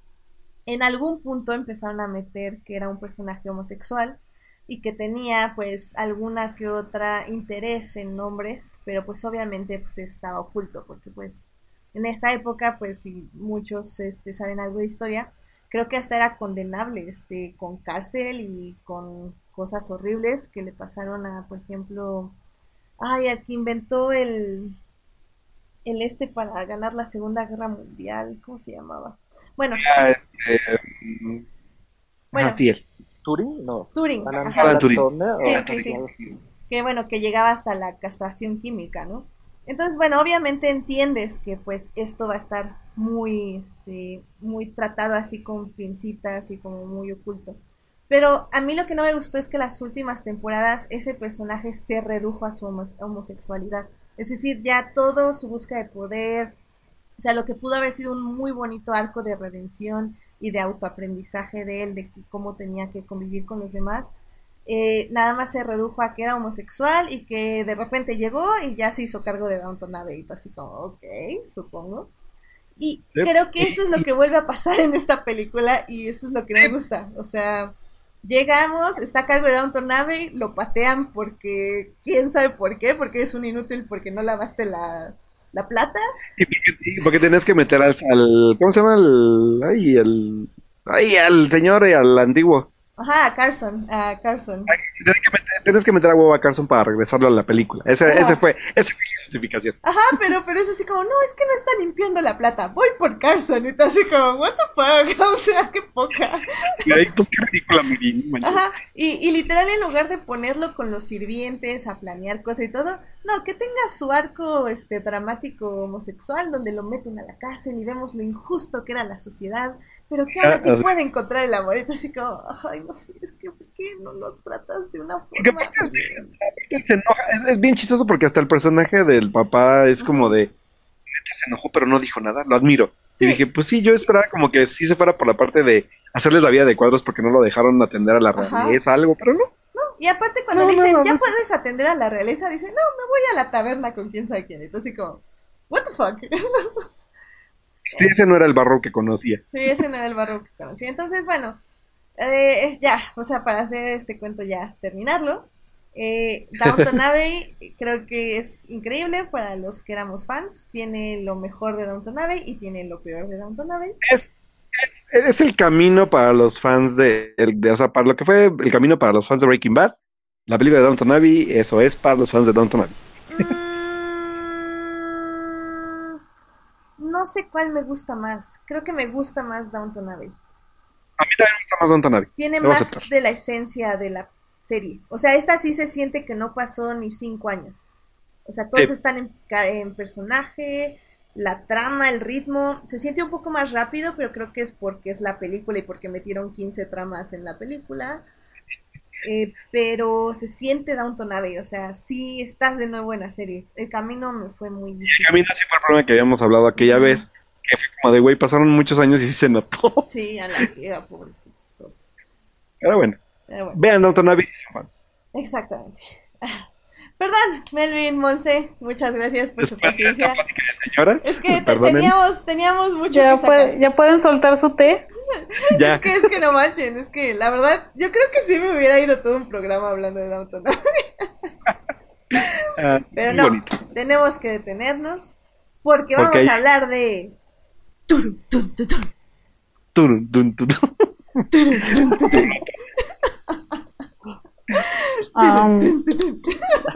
Voy a, voy a, ¿qué se escucha? Creo que tengo problemas. No sé, yo no oigo muy bien. No, yo también como que escucho algo. Bien lo quieren ¿Verdad? cantar. Digan, no, no, no digan que no. Ay, bien que a todos nos gusta ese soundtrack. Obvio. Pero bueno, Terminator Dark Fate, señoras y señores. se estrenó efectivamente Terminator Dark Fate, dirigida por Tim Miller y escrita por James Cameron y mil personas más, porque obviamente esta película tiene que ser escrita por 15 mil personas. Regresa. Y se nota. se nota, definitivamente se nota. Y se notó. Ese se notó. Ey, ey, ey. Eh, bueno, por si no recuerdan a Tim Miller, Tim Miller ha dirigido, por ejemplo, Deadpool. Y Deadpool. ya. Bueno, y un corto ya. de Love, Dead and Robots y así, pero Deadpool. Es, es su único crédito, eh, comprobando una vez más que a los hombres este se les puede dar una película con mil un- hombres blancos se les puede dar una película con mil millones de presupuestos sin ningún currículum whatsoever. Digo, Deadpool es un buen es. currículum, pero no es un gran currículum. En fin. Regresa Linda Hamilton como Sarah Connor, Schwarzenegger, como Sí, sí, sí. T-800. La fabulosa Mackenzie Davis está como Grace. Natalia. Reyes eh, eh, inicia como protagonista como Dani Ramos. Y Gabriel Luna es el eh, REB9, que es el villano de esta película. Que no se te olvide nuestro Luismi. Y Diego Boneta sale Sí, exactamente claro. tres segundos cantando para su deleite. Cantando. Y sin claro. playera, por favor, ya. Y sin playera, muy bien. Acabas de resumir las cualidades que le dijo mi hermana. Sin playera y cantando. Dios mío. Qué triste. Pero bueno, em, la verdad, yo entré a ver Terminator, eh, compré un combo nachos, el cual com- compro, como ustedes saben, dos veces al año. Este fue mi segunda vez del combo nachos. Y disfruté la siguiente trama, que es básicamente que, mm, como siempre, iniciamos que llegan estas bolas de luz y llega una tal Mackenzie Davis, este, sin ropa, golpeando policías mexicanos. Muy bien ahí. Eh, luego llega Gabriel En México, Luna. la Ah. güera. Todo es en México, por cierto. Y bueno, Ah, sí. básicamente Mackenzie tiene que proteger a Dani Ramos porque ella es la siguiente persona que va a salvarnos del apocalipsis. En el camino, Yeah. es en lo que la protege Grace, a Dani Ramos se encuentran a Sarah Connor y luego por X y Z se encuentran a Arnold Schwarzenegger y por X y Z termina la película. Gran película. Muy bien. Monse, ¿tú qué, qué, qué tal te, te gustó? ¿Qué opinas? Ah, wow.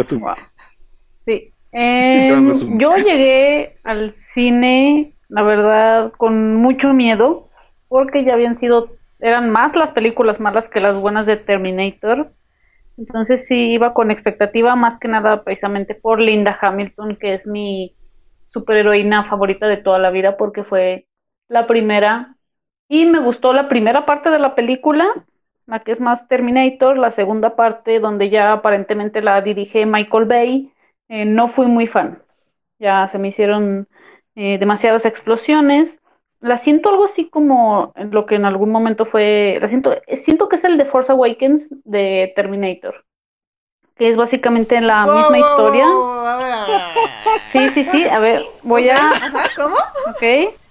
Es básicamente la misma historia, traer personajes que ya había, eh, que ya eran queridos de vuelta, pero creo que no estuvo tan bien ejecutada como en su momento fue de Force Awakens. Ah, ok. ¿Por qué? bien. Precisa- precisamente porque eh, la gente sí quería ver Star Wars y la gente en pleno 2019 no quería otra Terminator. ¿Por qué? Porque en los últimos 10 años ya hemos tenido tres películas de Terminator que no queríamos. Con Matt Smith como Skynet, por cierto. Ay, Dios mío. ¿y ¿Sabes qué? Eso creo que, creo que de hecho sí, la comparación con The Force Awakens es muy, está muy bien hecha porque sí se siente como la primera película de una trilogía. O sea, 100% de introducción y, y como que algo va a seguir. Eh, lo sentí yo así, no sé tú Melvin, ¿qué opinaste de la película? Este, creo que más allá de The Force Awakens, creo que es como de la época que estamos como reviviendo un montón de cosas y a ver cuál pega de nuevo. Este, yo iba con cero expectativas porque, porque pues ya, o sea, ya son varias secuelas, ninguna es buena y no esperaba que esta este, iniciara algo nuevo, ¿no? Este, yo la veo, a mí me gustó, o sea, lo que me gustó es que de alguna manera es como un cierre de trilogía para Sarah Connor, ¿no? O sea, ella vuelve a ser protagonista y como que ves como bien, como que hay un arco ahí, ¿no? De que cuenta una historia, este, de, de ella, ¿no? De Sarah Connor, ¿no? En las tres películas y eso se me hizo como, como cute, ¿no? O sea, como, órale, va, esta es como la trilogía de Terminator, ¿no? Olvidemos todas las demás y quedémonos con esta que cierra, que no te va a explicar nada y es como lo mismo, pero al menos el personaje de Sarah Connor tiene algo, ¿no? Tiene como un cierto cierre aquí en esta película, ¿no?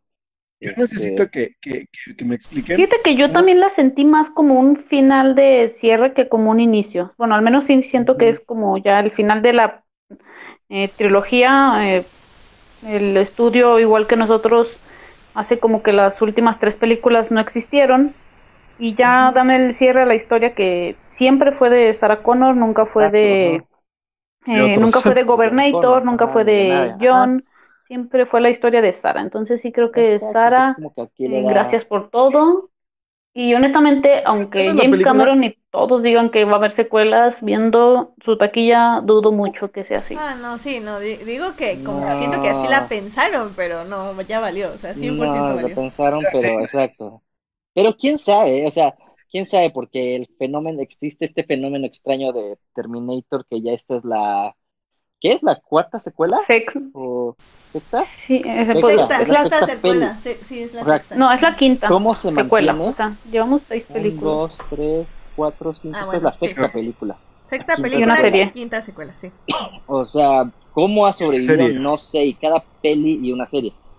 Y cada peli es más diferente que la anterior y todo, entonces, digo, no dudaría que de repente salga otra en un par de años y le vaya igual de mal, pero, pero ahí va a salir, ahí va a salir. ¿Alguien, ¿alguien me puede explicar nada más cómo una, una persona puede aprender a manejar en, en un día? Yo quiero saber. Es que, es que sí sabía manejar, pero, pero como que no quería, porque cuando le pregunta a Mackenzie, increíble Mackenzie, o sea, perfecta, le pregunta así como, maneja, y ella dice, no, sí, sí puedo, pero, pero, pero, pero, y, y es cuando Diego Boneta dice, déjame, tomo lo único que hago en esta película y lo hago bien. Entonces pasa al volante y ya maneja él. Pero sí dice como que sí maneja, o sea, pero eh, Mackenzie al intentar salvarla, pues está en otras cosas pendiente, entonces no le pone mucha atención. Pero sí, sí, sí sabe manejar. Ah, ok, muchas gracias. Qué bueno. De nada, de nada. Em, la Muy verdad, yo también digo, este, yo también la disfruté mucho. O sea, la verdad, eh, voy a decir muchas cosas malas de la película, pero sinceramente me la pasé muy bien. O sea, las escenas de acción me parecieron muy bien hechas. A diferencia de lo que dice Monse, creo que es 0% Michael Bay. Creo que aquí sí entendí lo que estaba pasando. Eh, no, lo siento yo bien coordinado. He leído varias críticas que dicen que las secuencias de acción no están bien coordinadas. Sinceramente yo las sentí bastante bien coordinadas. No... Tiene buenas, tiene buenas secuencias. Sí, aparte tiene Sí. un buen momento, o sea, sí arman bien el clímax y Ajá. de todo, o sea, creo que esas esas este jeringas milagrosas son un recurso completamente super chafe, Pero como digo, o sea, voy a decir muchas cosas malas de esta película, pero realmente me gustó mucho que aparecieran de repente jeringas milagrosas y que reviviera Sí. O sea, muchas, muchas cosas se las sacan de la manga. sí, sí, sí, Sí, sí. mil O cosas. sea, se nos- desde el principio, ¿no? O sea, desde el Como de videojuego, que- es como, que- ah, exacto, mira. ajá. Ajá. Mira, una jeringa tirada en el suelo, la voy a agarrar. Y con el malo te aparecen ahí todas las jeringas, ¿no? Ajá, sí, sí, Al final, así, oh. sí, sí, y Arnold es invencible. Es más, voy a decir claro. mi, mi opinión controvertida del día de hoy. A ver. Yo hubiera vivido bien sin Arnold en la película. Eh, de hecho, yo también. Sí, Ah, muy sí, bien. sobra. Creo que está en la película más por el ego del mismo Arnold y porque por los pantalones de James Cameron. Ajá. Que por ahí leí que hubo roces entre Cameron y Tim Miller, eh, incluido eh, parte de lo que es el, el final. Entonces sí creo que final, Arnold estaba de más. Está Sí, mal, sí pero creo que es parte de la trilogía, entonces. este, Sí, o sea, entiendo No, por qué está ahí, porque forzado, pero- Terminator ajá. Arnold. Ajá, sí. Ajá, porque Terminator, ¿no? Pero, o sea, sinceramente, si esta hubiera sido una all-female movie, pero, o sea, por mí excelente. O sea, de hecho Sí, me estaba enojando. quedado. Ajá, ajá. Y de hecho a mí me estaba enojando mucho que Arnold se estaba metiendo en la pelea final. O sea, por mí lo podían dar al pit. Y Ajá, ya, ya. que Mackenzie se encargara de favor, todo y ya. que Danny se encargara del sacrificio. O sea, todo, todo, todo, pero sin Arnold. O sea, para mí que se hubiera quedado en la cascada, si quiero. O sea. Pero, Ajá, pero bueno, o sea, lo entiendo. O sea, Además, que alguien me explique cómo es que su familia no se dio cuenta de que era un robot. O sea, no, Ah, no- no, no entiendo. eso sí. Eh, Es a lo, a más a es lo más inverosímil, increíble que he visto desde aquella vez que No, un tipo se partió las dos piernas en la chica en la web, en la telaraña y todavía pudo caminar no sé cuántos kilómetros. No, no, no, mira, mira, mira. Ahí sí, Asexual Hero, la verdad es que muy, muy buena representación. 10 de 10, excelente servicio. O sea, está increíble, o sea, es como, no. Y, pero aparte lo tiene que explicar, es como, pero entonces como tu esposa no se dio cuenta. No, nosotros, nuestra relación no es así. Es nada más, le Bueno, agradece que alguien pueda cambiar. No, asexual, es, es representación asexual y me gusta muchísimo. 10 por 10, ya, me justificaron la presencia de Arnold en esta película. Muy bien. No, es que la verdad sí me gustó. No me gustó que lo explicaran, pero me gustó que estuviera así. O sea, dicho como, es una, una mujer que vivió un trama muy fuerte, que de hecho es algo que pasa también en la serie de Dexter como una temporada, donde es como, no, pues es que yo estoy con Rita porque ella este, pasó por un trauma muy fuerte, no quiere tener estas experiencias sexuales porque la llevan a un trauma, y yo estoy aquí respetándolo y a mí no me cuesta ningún trabajo, este, me gusta estar con ella, pero si ella no quiere estar conmigo de esa forma, me parece excelente. Entonces, esa parte de Arnold me parece súper bien y súper bien tratada. O sea, me gustó mucho su relación con su familia. Y también el pero no nada más es lo sexual. Hay muchas cosas que hace un robot y que no, no entiendo. Aunque no fuera una relación sexual, no tiene sentido que no se den cuenta en todos esos años que es un maldito robot. O sea, que le dices, ay, la papá, y le pegas en la espalda y es como, ¡oh, mi mano! Sí, o sea, o que no sé, que nunca, nunca va al baño, no se baña, o sea, mm, Ah, mira, dice, dice Jorge Arturo Aguilar que este, que dice que los Terminator estaban hechos para infiltrarse. ¡Boom, Monse! Era, era, Ah, todo, todo un, era todo un espía, era como un ninja de la infiltración. wow.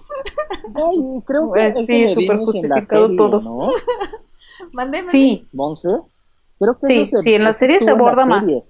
Ajá, en la serie con el más personaje Cameron se llamaba, ¿no? Creo. Ajá, sí. Que Sí. y no estoy seguro, pero estoy, pero creo que sí hubo un episodio donde uno de los Terminators tenía familia y todo. Sí, sí, de hecho, y bueno, yo me acuerdo que a esta Cameron precisamente como que empezaba a gustarle John, no sé si te acuerdas de eso, Sí, eh, al que principio. se sentía confundida por eso.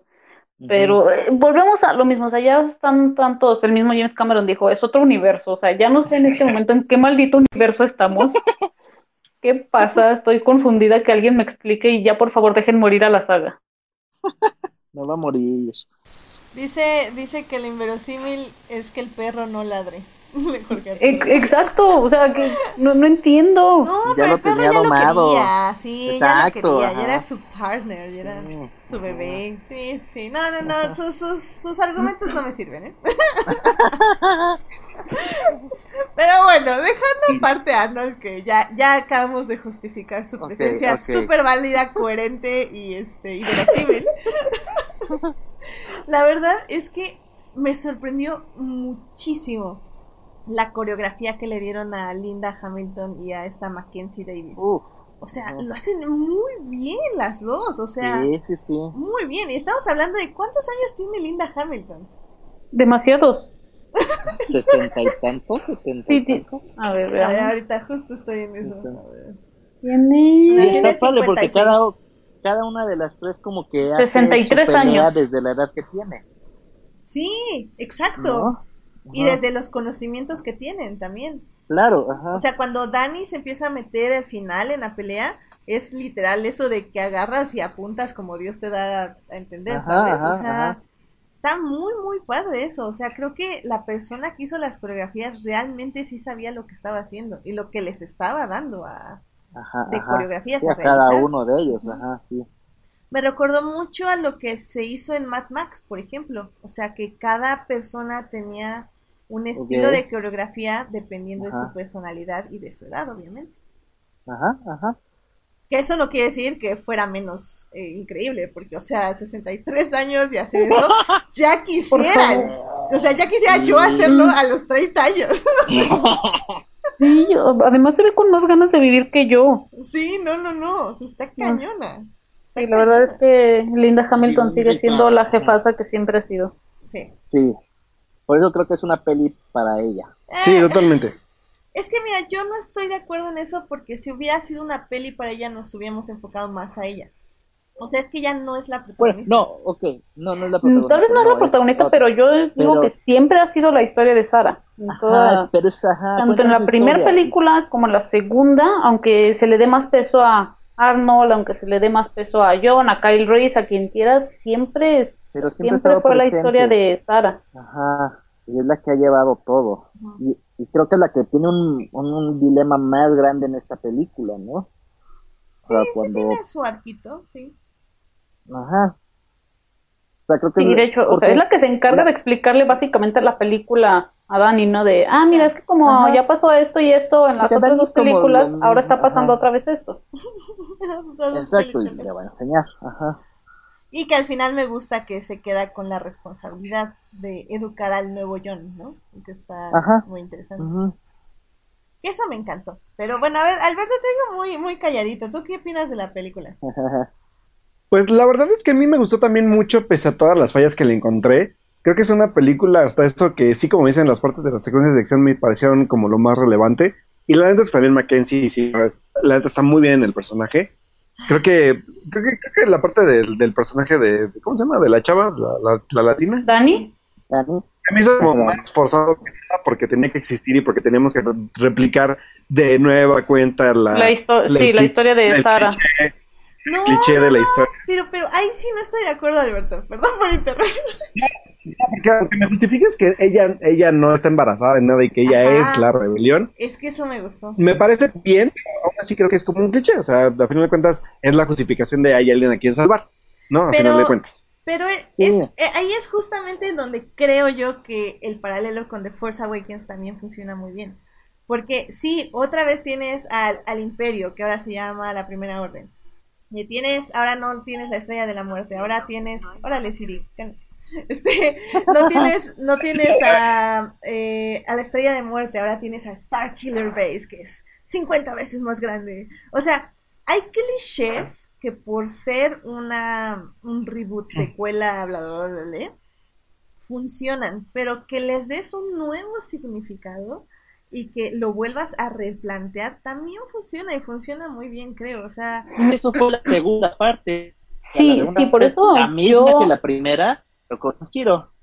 Sí, también sí sentí muy forzado lo de Dani y aparte de que, o sea, no tengo nada contra Natalia Reyes, pero sí siento que le quedó chico el protagónico. O sea, en ningún momento le, le compré que era la nueva Sarah Connor, por así decirlo. Yo sí se lo compré, pero por eso me quedó la idea de que esta era una, una primera película. Porque bien lo dice la gran Mackenzie Davis, o sea, le dice, es que tú no eres la No eres tú un- que conocí yo, o sea, no eres la persona Ajá. que me inspiró, porque eres, justo es, eres Sarah Connor de la primera película, eres una mujer que no sabe su capacidad, no sabe su fuerza, no sabe realmente de lo que es capaz en una situación apocalíptica, literalmente. Y poco a poco durante la película ves cómo va evolucionando Dani, o sea, cómo ya empieza a tener, como lo dice Mackenzie, es esa mirada, que ya empieza, a- ya empieza a dar órdenes, ya empieza a decidir, y al final, pues, literalmente se enfrenta a este Terminator, bueno, a este Rev, quién sabe qué fregados, y lo mata.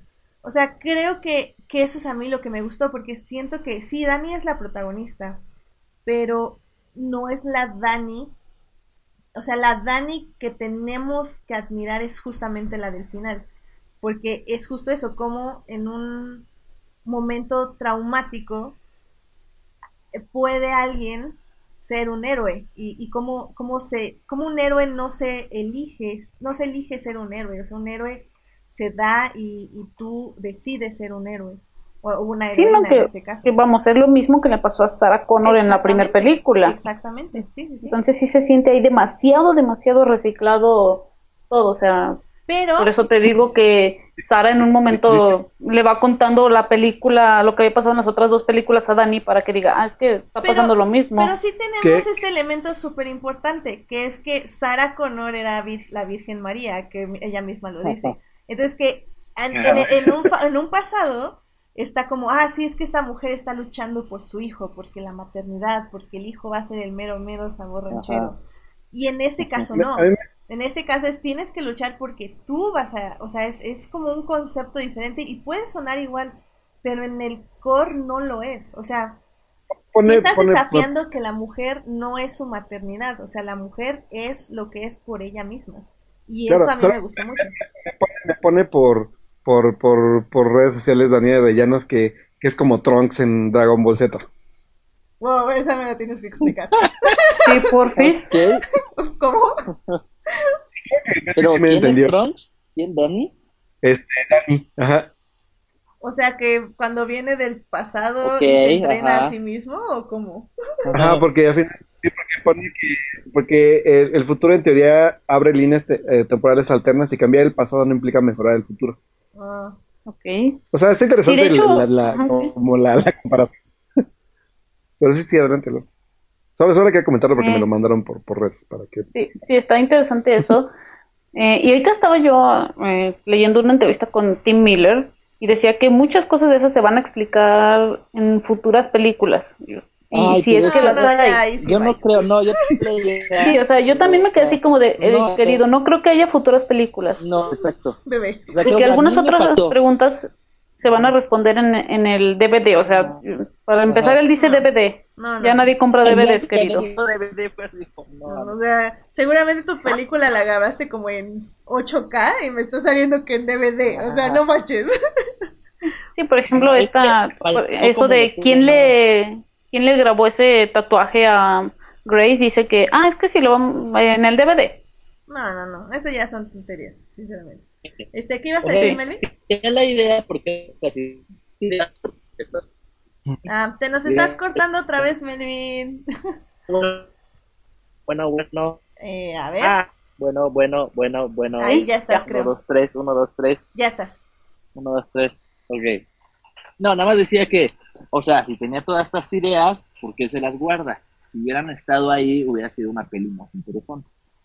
Eh, yo creo que a mí no me hizo falta, sinceramente. O sea, sí creo que si No, quieres no, contestar o sea, no todo eso, falta. te haces una Es segunda una buena película. historia. Exactamente. Claro, exacto, pero si él tiene la idea de hacer una segunda peli, pues, que le meta más cosas. No, pero fíjate que lo que me llamó la atención de esa entrevista es que él ni siquiera parece que regresa para la mm, posible secuela, ya ni siquiera sé qué es, Mm. cuarta, séptima parte. Eh, porque dice, sí, porque le preguntan sobre el final, le preguntan qué es lo que sigue para eh, Dani y Sara, y dice, la verdad es que no quiero poner en una esquina al siguiente director. Ajá. O sea, entonces, o tienes una idea o no, o va a haber secuela o no. Es que creo que así, lo único que me puedo quejar de estos directores de hoy en día ah, es que, señora.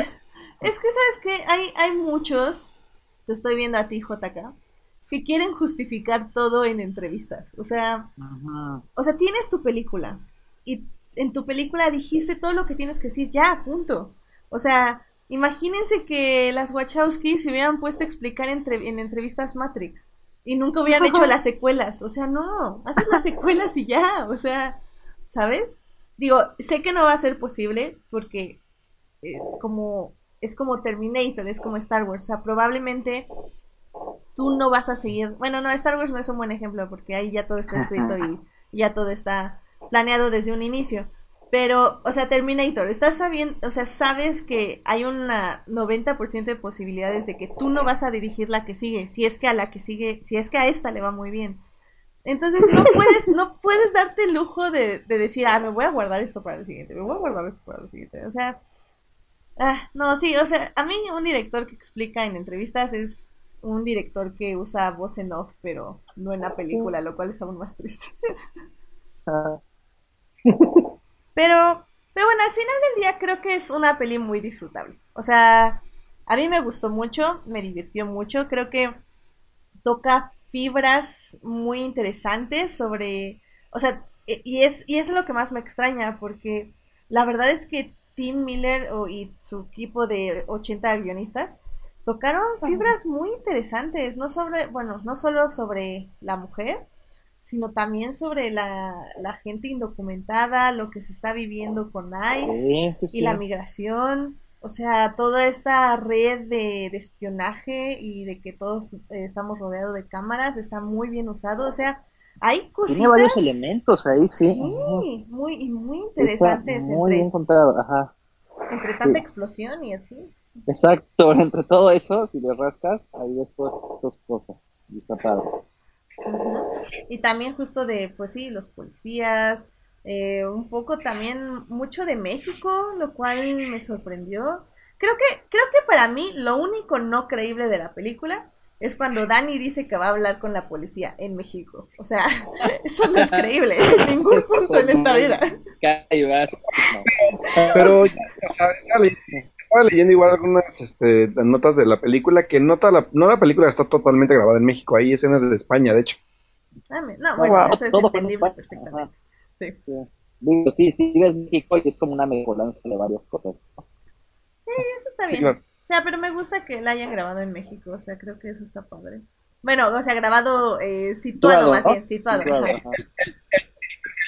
El cruce de la frontera es, un, es uno de mis, de mis secuencias favoritas.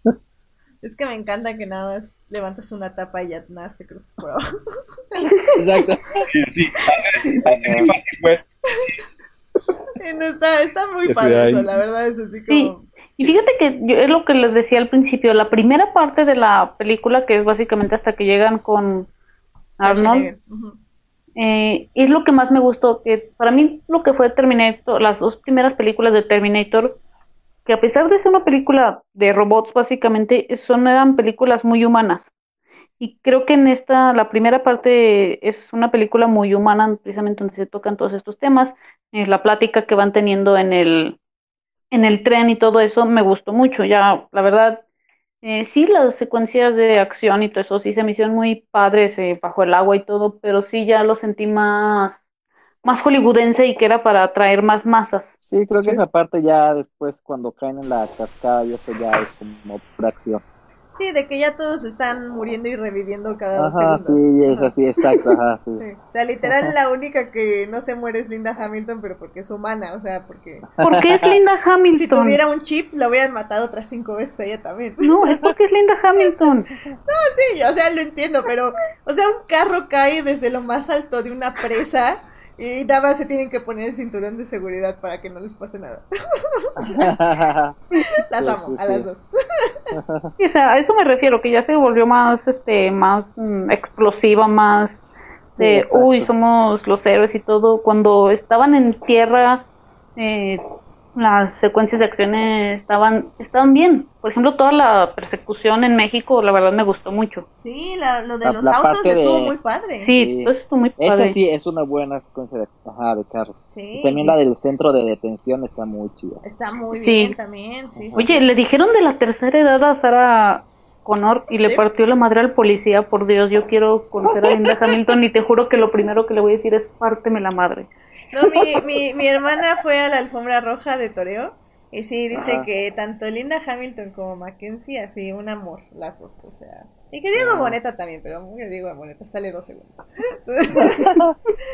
pero no, sí dice que, que son un amor. Y obviamente Mackenzie, o sea, tiene mi amor este forever and ever desde Halt and Catch Fire, así que no, no es, no es cuestionable nada de lo que ella haga.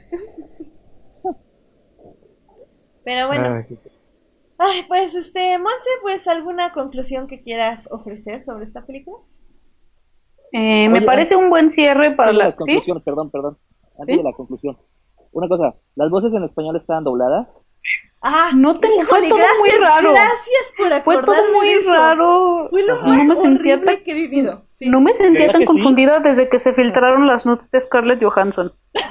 O sea, realmente fue, yo lo sufrí muchísimo, o sea, Fue algo bien raro, ¿verdad? o sea, ¿qué tan difícil es encontrarte actores que hablen español?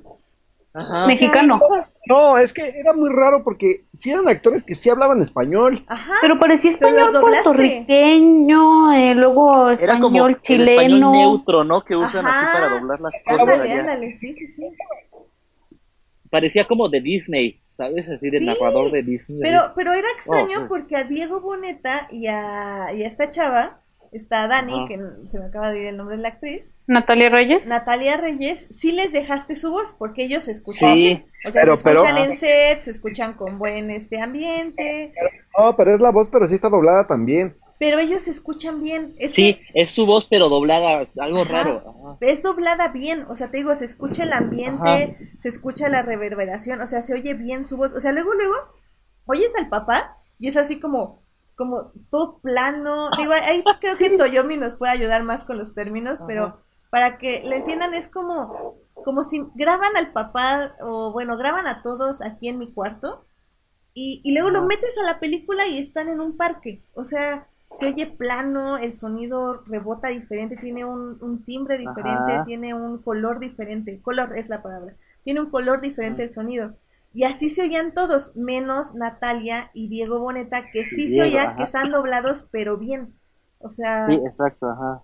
estuvo muy raro, o sea, y luego yo después de ver, haber visto Queer Eye era así como, o sea, ¿qué, qué onda? O sea, ¿cómo- o sea, ¿qué tan? O sea, ok, te admiro, Tim Miller, por haber decidido poner español en una película de Terminator y grabar. ¿qué, qué te gusta? ¿Un 20% de la película en español? O Sí, sea, y partes importantes también. Ajá, y está súper bien. Pero no friegues, o sea, consígate a alguien que sepa doblar o que sepa español o no sé. O sea, que- o sea, no puede ser que Sí. oigas tu película y digas, ah, está bien doblado. O sea, qué fregados. o sea, eso está mal. ajá. Sí, la verdad fue muy raro todo eso. Yo también me quedé así como de, ¿eh? Bastante extraño. Yo hasta en un momento creí que nos habían puesto la versión doblada. Yo también, pero luego recordé, no, la primera escena fue en inglés. Ajá, sí, yo también por eso dije, esto sí está bien porque la primera escena fue en inglés. Ajá. Exacto, ajá. Dije, ¿qué pasa aquí? Ajá. pero feo, me sacó bien feo de la película. O sea, hasta que llegó la primera escena de acción que fue la de la fábrica, como que Sí, no como se me que yo quitaba. también ya, no, Sí. yo también ya quería que empezaran, que cruzaran la frontera. Sí, Sí, literal, como salte de México ahora, ya, ya. Muy raro, no, no sé qué les llevó a decidir eso, en serio. Déjenme, le escribo al ejecutivo de, ¿de qué, qué es esto? ¿Warner? Paramount. ¿Paramount? Eh, no, Paramount. Paramount. Tiene una parte de Paramount y algo de Fox. Disney, ya.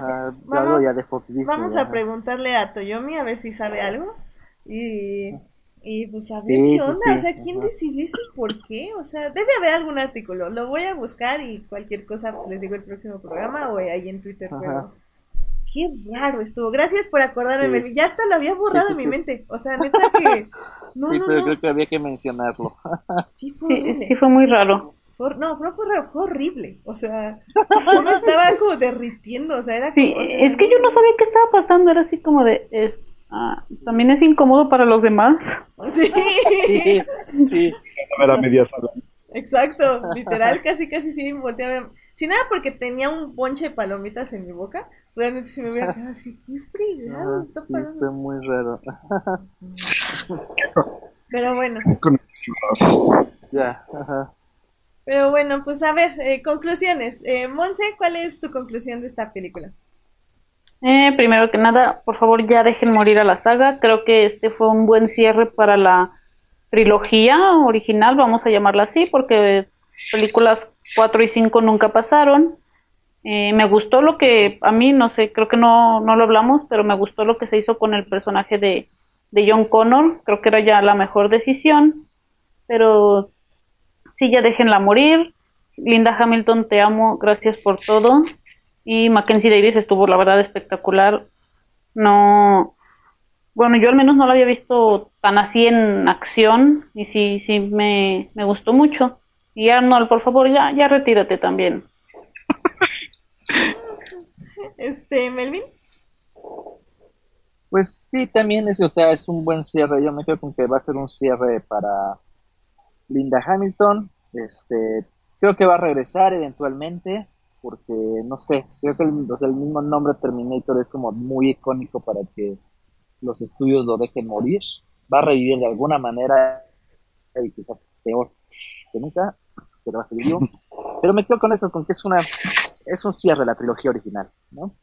Y creo que está bien hecha, creo que tiene sus fallas, pero funciona. Excelente, Alberto. Pues yo solo espero que, como dijo Schwarzenegger en la película, I won't be back. Y espero que sí lo cumpla, por favor. Pero la verdad es que debo confesar que muy en el fondo sí me gustaría ver un poco más de Linda Hamilton como Sarah Connor de ahora. Entonces, Bueno, eso sí, la verdad, sí, la verdad, mejor que le den una serie y ya. Ándale, podría ser. Pero sí me gusta. No, no creo que quiera hacer una serie. ¿Quién No es como que Linda Hamilton tenga mucho trabajo. Pero tal vez ya no, no lo necesita, es lo que no has pensado. Es Linda Hamilton, ella puede hacer lo que quiera y si quiere puede Pico hacer una Monte, no, serie. también, por favor. Linda, llámame, tengo un guion por ahí guardado. Y pues bueno, sí, la verdad es que no hay mucho más que agrega- agregar. Eh, película entretenida, lleven palomitas, apaguen un poco la mente, pero estén dispuestos a recibir algunos mensajes de crítica social. Eh, Funciona muy bien, Mackenzie Davis es lo máximo, bebé increíble, te amo. Eh, Linda Hamilton también está muy bien y pues igual Arnold, eh, dedícate a hacer lo que hagas en California. No, ni a gobernar Menos, estados. menos, no, no, no, no, ya lo no, que no quiera des ideas, no, ya, ya, ya, o sea, no des ideas. que se dedique a No, no, ya. plantar en su viñedo, no sé, o sea, algo. Nada, nada, nada, nada. Ya, nada. Pero muy bien, pues esa fue nuestra reseña de Terminator Dark. Bueno, yo nada más si les puedo preguntar así rápido, rapidísimo, ¿cuál sería su ranking de películas de Terminator? Pues mira, de las que me acuerdo, este, me gustó la 2 y me gustó Matt Smith al final de esa película donde sale y esta, definitivamente, ese es mi ranking, sí. ujú. Ok. Yo, yo puedo confesar que a mí me gustó Salvation. Gracias, bye. ¿Cuál Sí. era la de. Salvation? Sí, la La de cuatro, donde Harry sale. Christian Bale. Y a mí ¿Sale Salvation sí Christian me Bale en una película de Terminator? No manches. Él es John Connor. Bonham Carter. ¿no? Es John Connor, no manches. Sí, en la cinco, en la de Genesis es donde sale Khaleesi. que Y sale también ese, ese muchachito que ya se Ah, murió. ¿Cómo se llama? ¿Cómo se llama ese muchachito que ya se murió? Michael Jackson, no, perdón. No, el de, el de Star Trek. Ah, Ah, este, no. Anton Yelchin también sale. Sí. No manches, no me acuerdo de absolutamente nada, qué padre. Salvation sí me gustó, ver lo siento. Así de, así de memorable vez. fue la película. Ay, a No, mí sí no, me no, gustó. Es que lo tienes que pensar como puedo suyo, volverla tenía a suyo. como por primera vez. Eso es bonito. Ándale. Ay, a mí Salvation sí me gustó mucho, lo siento mucho. Sí, sí. ¿Tú, Melvin? Y este, yo pondría, bueno, primero Terminator 2, Ujú. luego la 1, luego Dark Fate. Y ya, no existieron las demás. Ya. No, fíjate que sí me gusta. O sea, Salvation. creo que cada una aporta cosas chidas y cosas diferentes. Después sigue de ¿no? Sarah Connor Chronicles. Bueno, si la incluyo Sarah Chronicles, yo lo pondría después de Terminator 2. Eh, Oh. Wow. Sí, está buena. Este, entonces la 2, la 1, Dark Fate, Salvation, Genesis y al final la 3. Rise of the Machine. Sí. Ay, me acuerdo de la 3. La 3 era, era una chava Terminator, ¿no? Sí, Ajá. ajá. Ah, Sí, Melvin, eres mi. Melvin, eres mi alma gemela. ¿Por qué? Ah, Ajá, Igual Tengo el mismo orden, sí. Órale, con la serie. Ajá. Sí. Bien. Y por favor todos vean The Sarah Connor Chronicles, es una serie que en su momento fue incomprendida y que si hoy estrenara HBO o Netflix, todo el mundo la amaría. Y que aparte está protagonizada por la reina malvada de Lina ¿no? Sí, exacto. Lina Headey, así es. Ah. ¿Cuántas temporadas fueron? Dos. nada más. Dos. Sí. Ujú. Pues, o sea, sencillita y cancelada. Muy bien. Es que No tenías que ser tan cruel. Oh, bueno. fue cuando o fue sea, la huelga de escritores, entonces quitaron, dijeron, no, ya no lo sigamos. Hubo muchos problemas. Sí, o sea, aparte de todo, mala suerte. Exacto, ajá. No, pues qué triste. Pero bueno, ¿cierra, cierra o nada más cierra continúa? No, te deja en un cliffhanger así durísimo. Ah, qué. Sí, de hecho. horrible. Es que me lo está poniendo bien interesante y todo, y dices, wow, ¿qué es esto? Y cambia todo lo que fue Terminator. Y la rompe. Ah, qué triste, oye. Eso sí está triste. Pero Sí. bueno, pues ahí está nuestro Pero- ranking. Ajá. Ajá. No, iba a decir, creo que Dark Fate tiene mucho de esa, de la serie. Ok. Sí, Sobre todo el final de Sarah Connor. Porque trata, trata mucho, o sea, el protagonista es John Connor y él mismo se enfrenta a un futuro sin un John Connor. Entonces se pone interesante. Ok, bueno, pues oye, se oye bastante bien. Eh, pues habría que buscarla, no creo que esté en alguna plataforma. Más bien tendremos No. que ir como a la dark web a buscarla. sí. Pero bueno, em, Jorge Arturo Aguilar nos está diciendo su top. Él dice que es 2, 1, 4, 6, 3 y 5. Así que... Creo que todos estamos de acuerdo en que la mejor es la 2, ¿no? Sí, sí, sí, yo Sí, estoy también de acuerdo. La mejor es la 2, definitivamente. Y sí, y pues la verdad creo que pues no le está yendo mal a Dark Fate en comparación a todas las demás. Creo que todos le estamos poniendo en medio o arriba. Así que muy interesante. Muy bien, pues con eso llegamos al final de esta transmisión. Este, muchísimas gracias Melvin y Monse por acompañarnos en este especial de Terminator. Tan, tan, tan, tan, tan. Tan, tan, Tan, tan, tan, tan, tan, tan, tan. tan, tan, tan. Es un gran soundtrack. O sea, la verdad que toda la película estaba. Sí, yo también. Yo- la verdad, yo tengo que admitir que yo también estaba así y me emocionaba cada que. Cada que salía, yo, le- yo le pegaba a mi Sí. hermano y le decía. tan. Por eso no como en el cine mucho de azúcar, eh, es hiperactividad. Ay, pero en fin, muchas gracias por acompañarnos, chica y chico. Gracias. Muchas gracias, muchachos, muchas gracias. Eh, Monse, ¿dónde te podemos encontrar en redes? A mí me pueden encontrar en Instagram como 13 Montserrat y en Twitter como arroba G, donde básicamente puedo platicar de todo porque es Twitter y somos expertos en todo, pero principalmente hablo de NFL, de ahí por, me gusta platicar mucho de lo que es la guerra del streaming y de la América para que para hacer enojar a Edith. Ah, está bien. Pues eso no sale tanto cuando hablas de la América en mi tele, así Wow. que estoy tranquila. Creo que yo spameo más que tú. Pero bueno, ah, Melvin, ¿dónde te podemos encontrar? Eh, Twitter e Instagram como Melbo188. Excelente. Alberto, ¿dónde te pueden encontrar nuestros escuchas?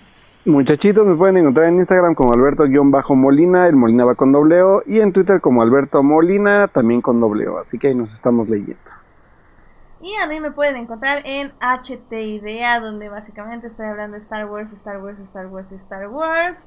Me estoy invitando a todos los podcasts que puedo y que no me baneen para hablar de Star Wars, así que estén pendientes estos dos siguientes meses. Y pues va a estar interesante, va a estar interesante, así que... ah, Y pues ya más tranquila de Fórmula 1, así que Ya nada más nos queda Brasil y Abu Dhabi y ya voy a detener casi un 100% el spam de Fórmula 1. Para mi tristeza y para su tranquilidad de ustedes. Pero eso nos da más tiempo para tuitear de Star Wars. Así que unas por otras. Advertidos están. Efectivamente. Ah, muy bien, pues muchísimas gracias a quienes nos acompañaron en esta transmisión en vivo que estuvo el gran Julián García que hace, por digo, por si no sabían, él hace todos nuestros memes que ven en Instagram y que ven en Facebook y que ven en Twitter. Es el maestro y nos hizo una calaverita increíble, o sea, la Sí. pueden ver ahí en nuestras redes, por favor, pásenles. Eh, me, me- me pedía disculpas por entregarla tan tarde, pero no manches, Julián, es lo máximo. No importa que nos la entregues en febrero, pues, está increíble. Está genial. Gracias, Julián. Gracias, Julián. Eh, también estuvo Edgar Pérez acompañándonos y estuvo Jorge Arturo Aguilar en el chat de YouTube. Eh, ¿Tú a quién tuviste en otro chat, Alberto? En redes sociales, Daniela de Llanos también nos acompañó, no estuvo en el chat, pero por ahí nos mandó un mensaje, así que también saludos a él. Y gracias por acompañarnos. Y también muchísimas gracias a quienes nos oyen durante la semana en Heartis, Spotify y en iTunes.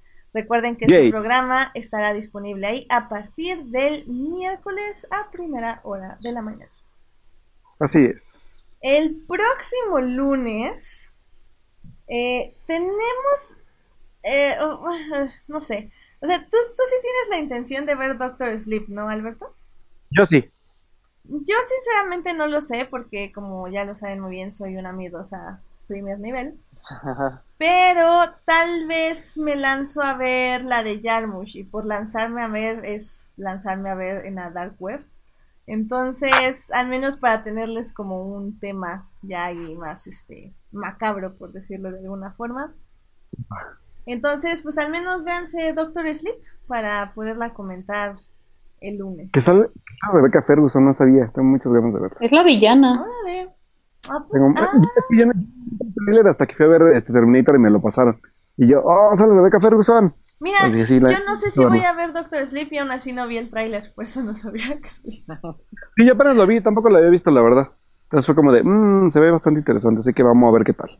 Sí, o sea, me interesó Doctor Sleep porque en Crónicas nos lo, lo reseñaron, reseñaron la secuela del libro, o sea, en el que va a estar basado Doctor Sleep. Y sí, oye interesante, pero ah, no sé, tengo miedo. Entonces, Fíjate que hablando de Doctor Sleep, a mí me dio mucha risa que el mismo... Ay, se me fue el nombre del autor. pero- Stephen King. Stephen King. Sí, eh, dice, ah, sí, les, está increíble la película, si les gustó El Resplandor, les va a gustar. Y yo me acordé de, dude, a ti no te gustó El Resplandor. Exacto, sí está raro eso, ¿no? Enton- Entonces, ¿eso es buena o mala señal? Ya, señor Community Manager, Stephen King deje de hacerle sus tweets. Pues tú, tú eres fan de Stephen King, ¿no, Melvin? Sí, ¿Ya leíste el Sí, libro sí. de Doctor Sleep? no, ese no lo he leído, no, ah, Bueno, y creo que ya me voy a esperar a la peli, entonces. sí, pues sí, sí, ya estamos a dos patadas. Que por cierto, mañana sale el más reciente libro de Star Wars, eh, así que... Ahí va, ahí viene. Qué emoción. Qué emoción. He oído muy buenas cosas de ese libro. Dicen que todos lloraron al menos en tres partes del libro, así que qué emoción. Qué emoción. Pero bueno. Eh, entonces vean Doctor Sleep, vean eh, películas y series y lean libros. Y aquí estamos para la próxima semana. Va, que va. Muchas gracias, invitados. Hijo pródigo, Monse. Gracias. Gracias por venir. Bye, bye. Cuídense mucho. Bye. Bye. Adiós, público. Cuídense. Buena Bye. noche. Bye. Bye.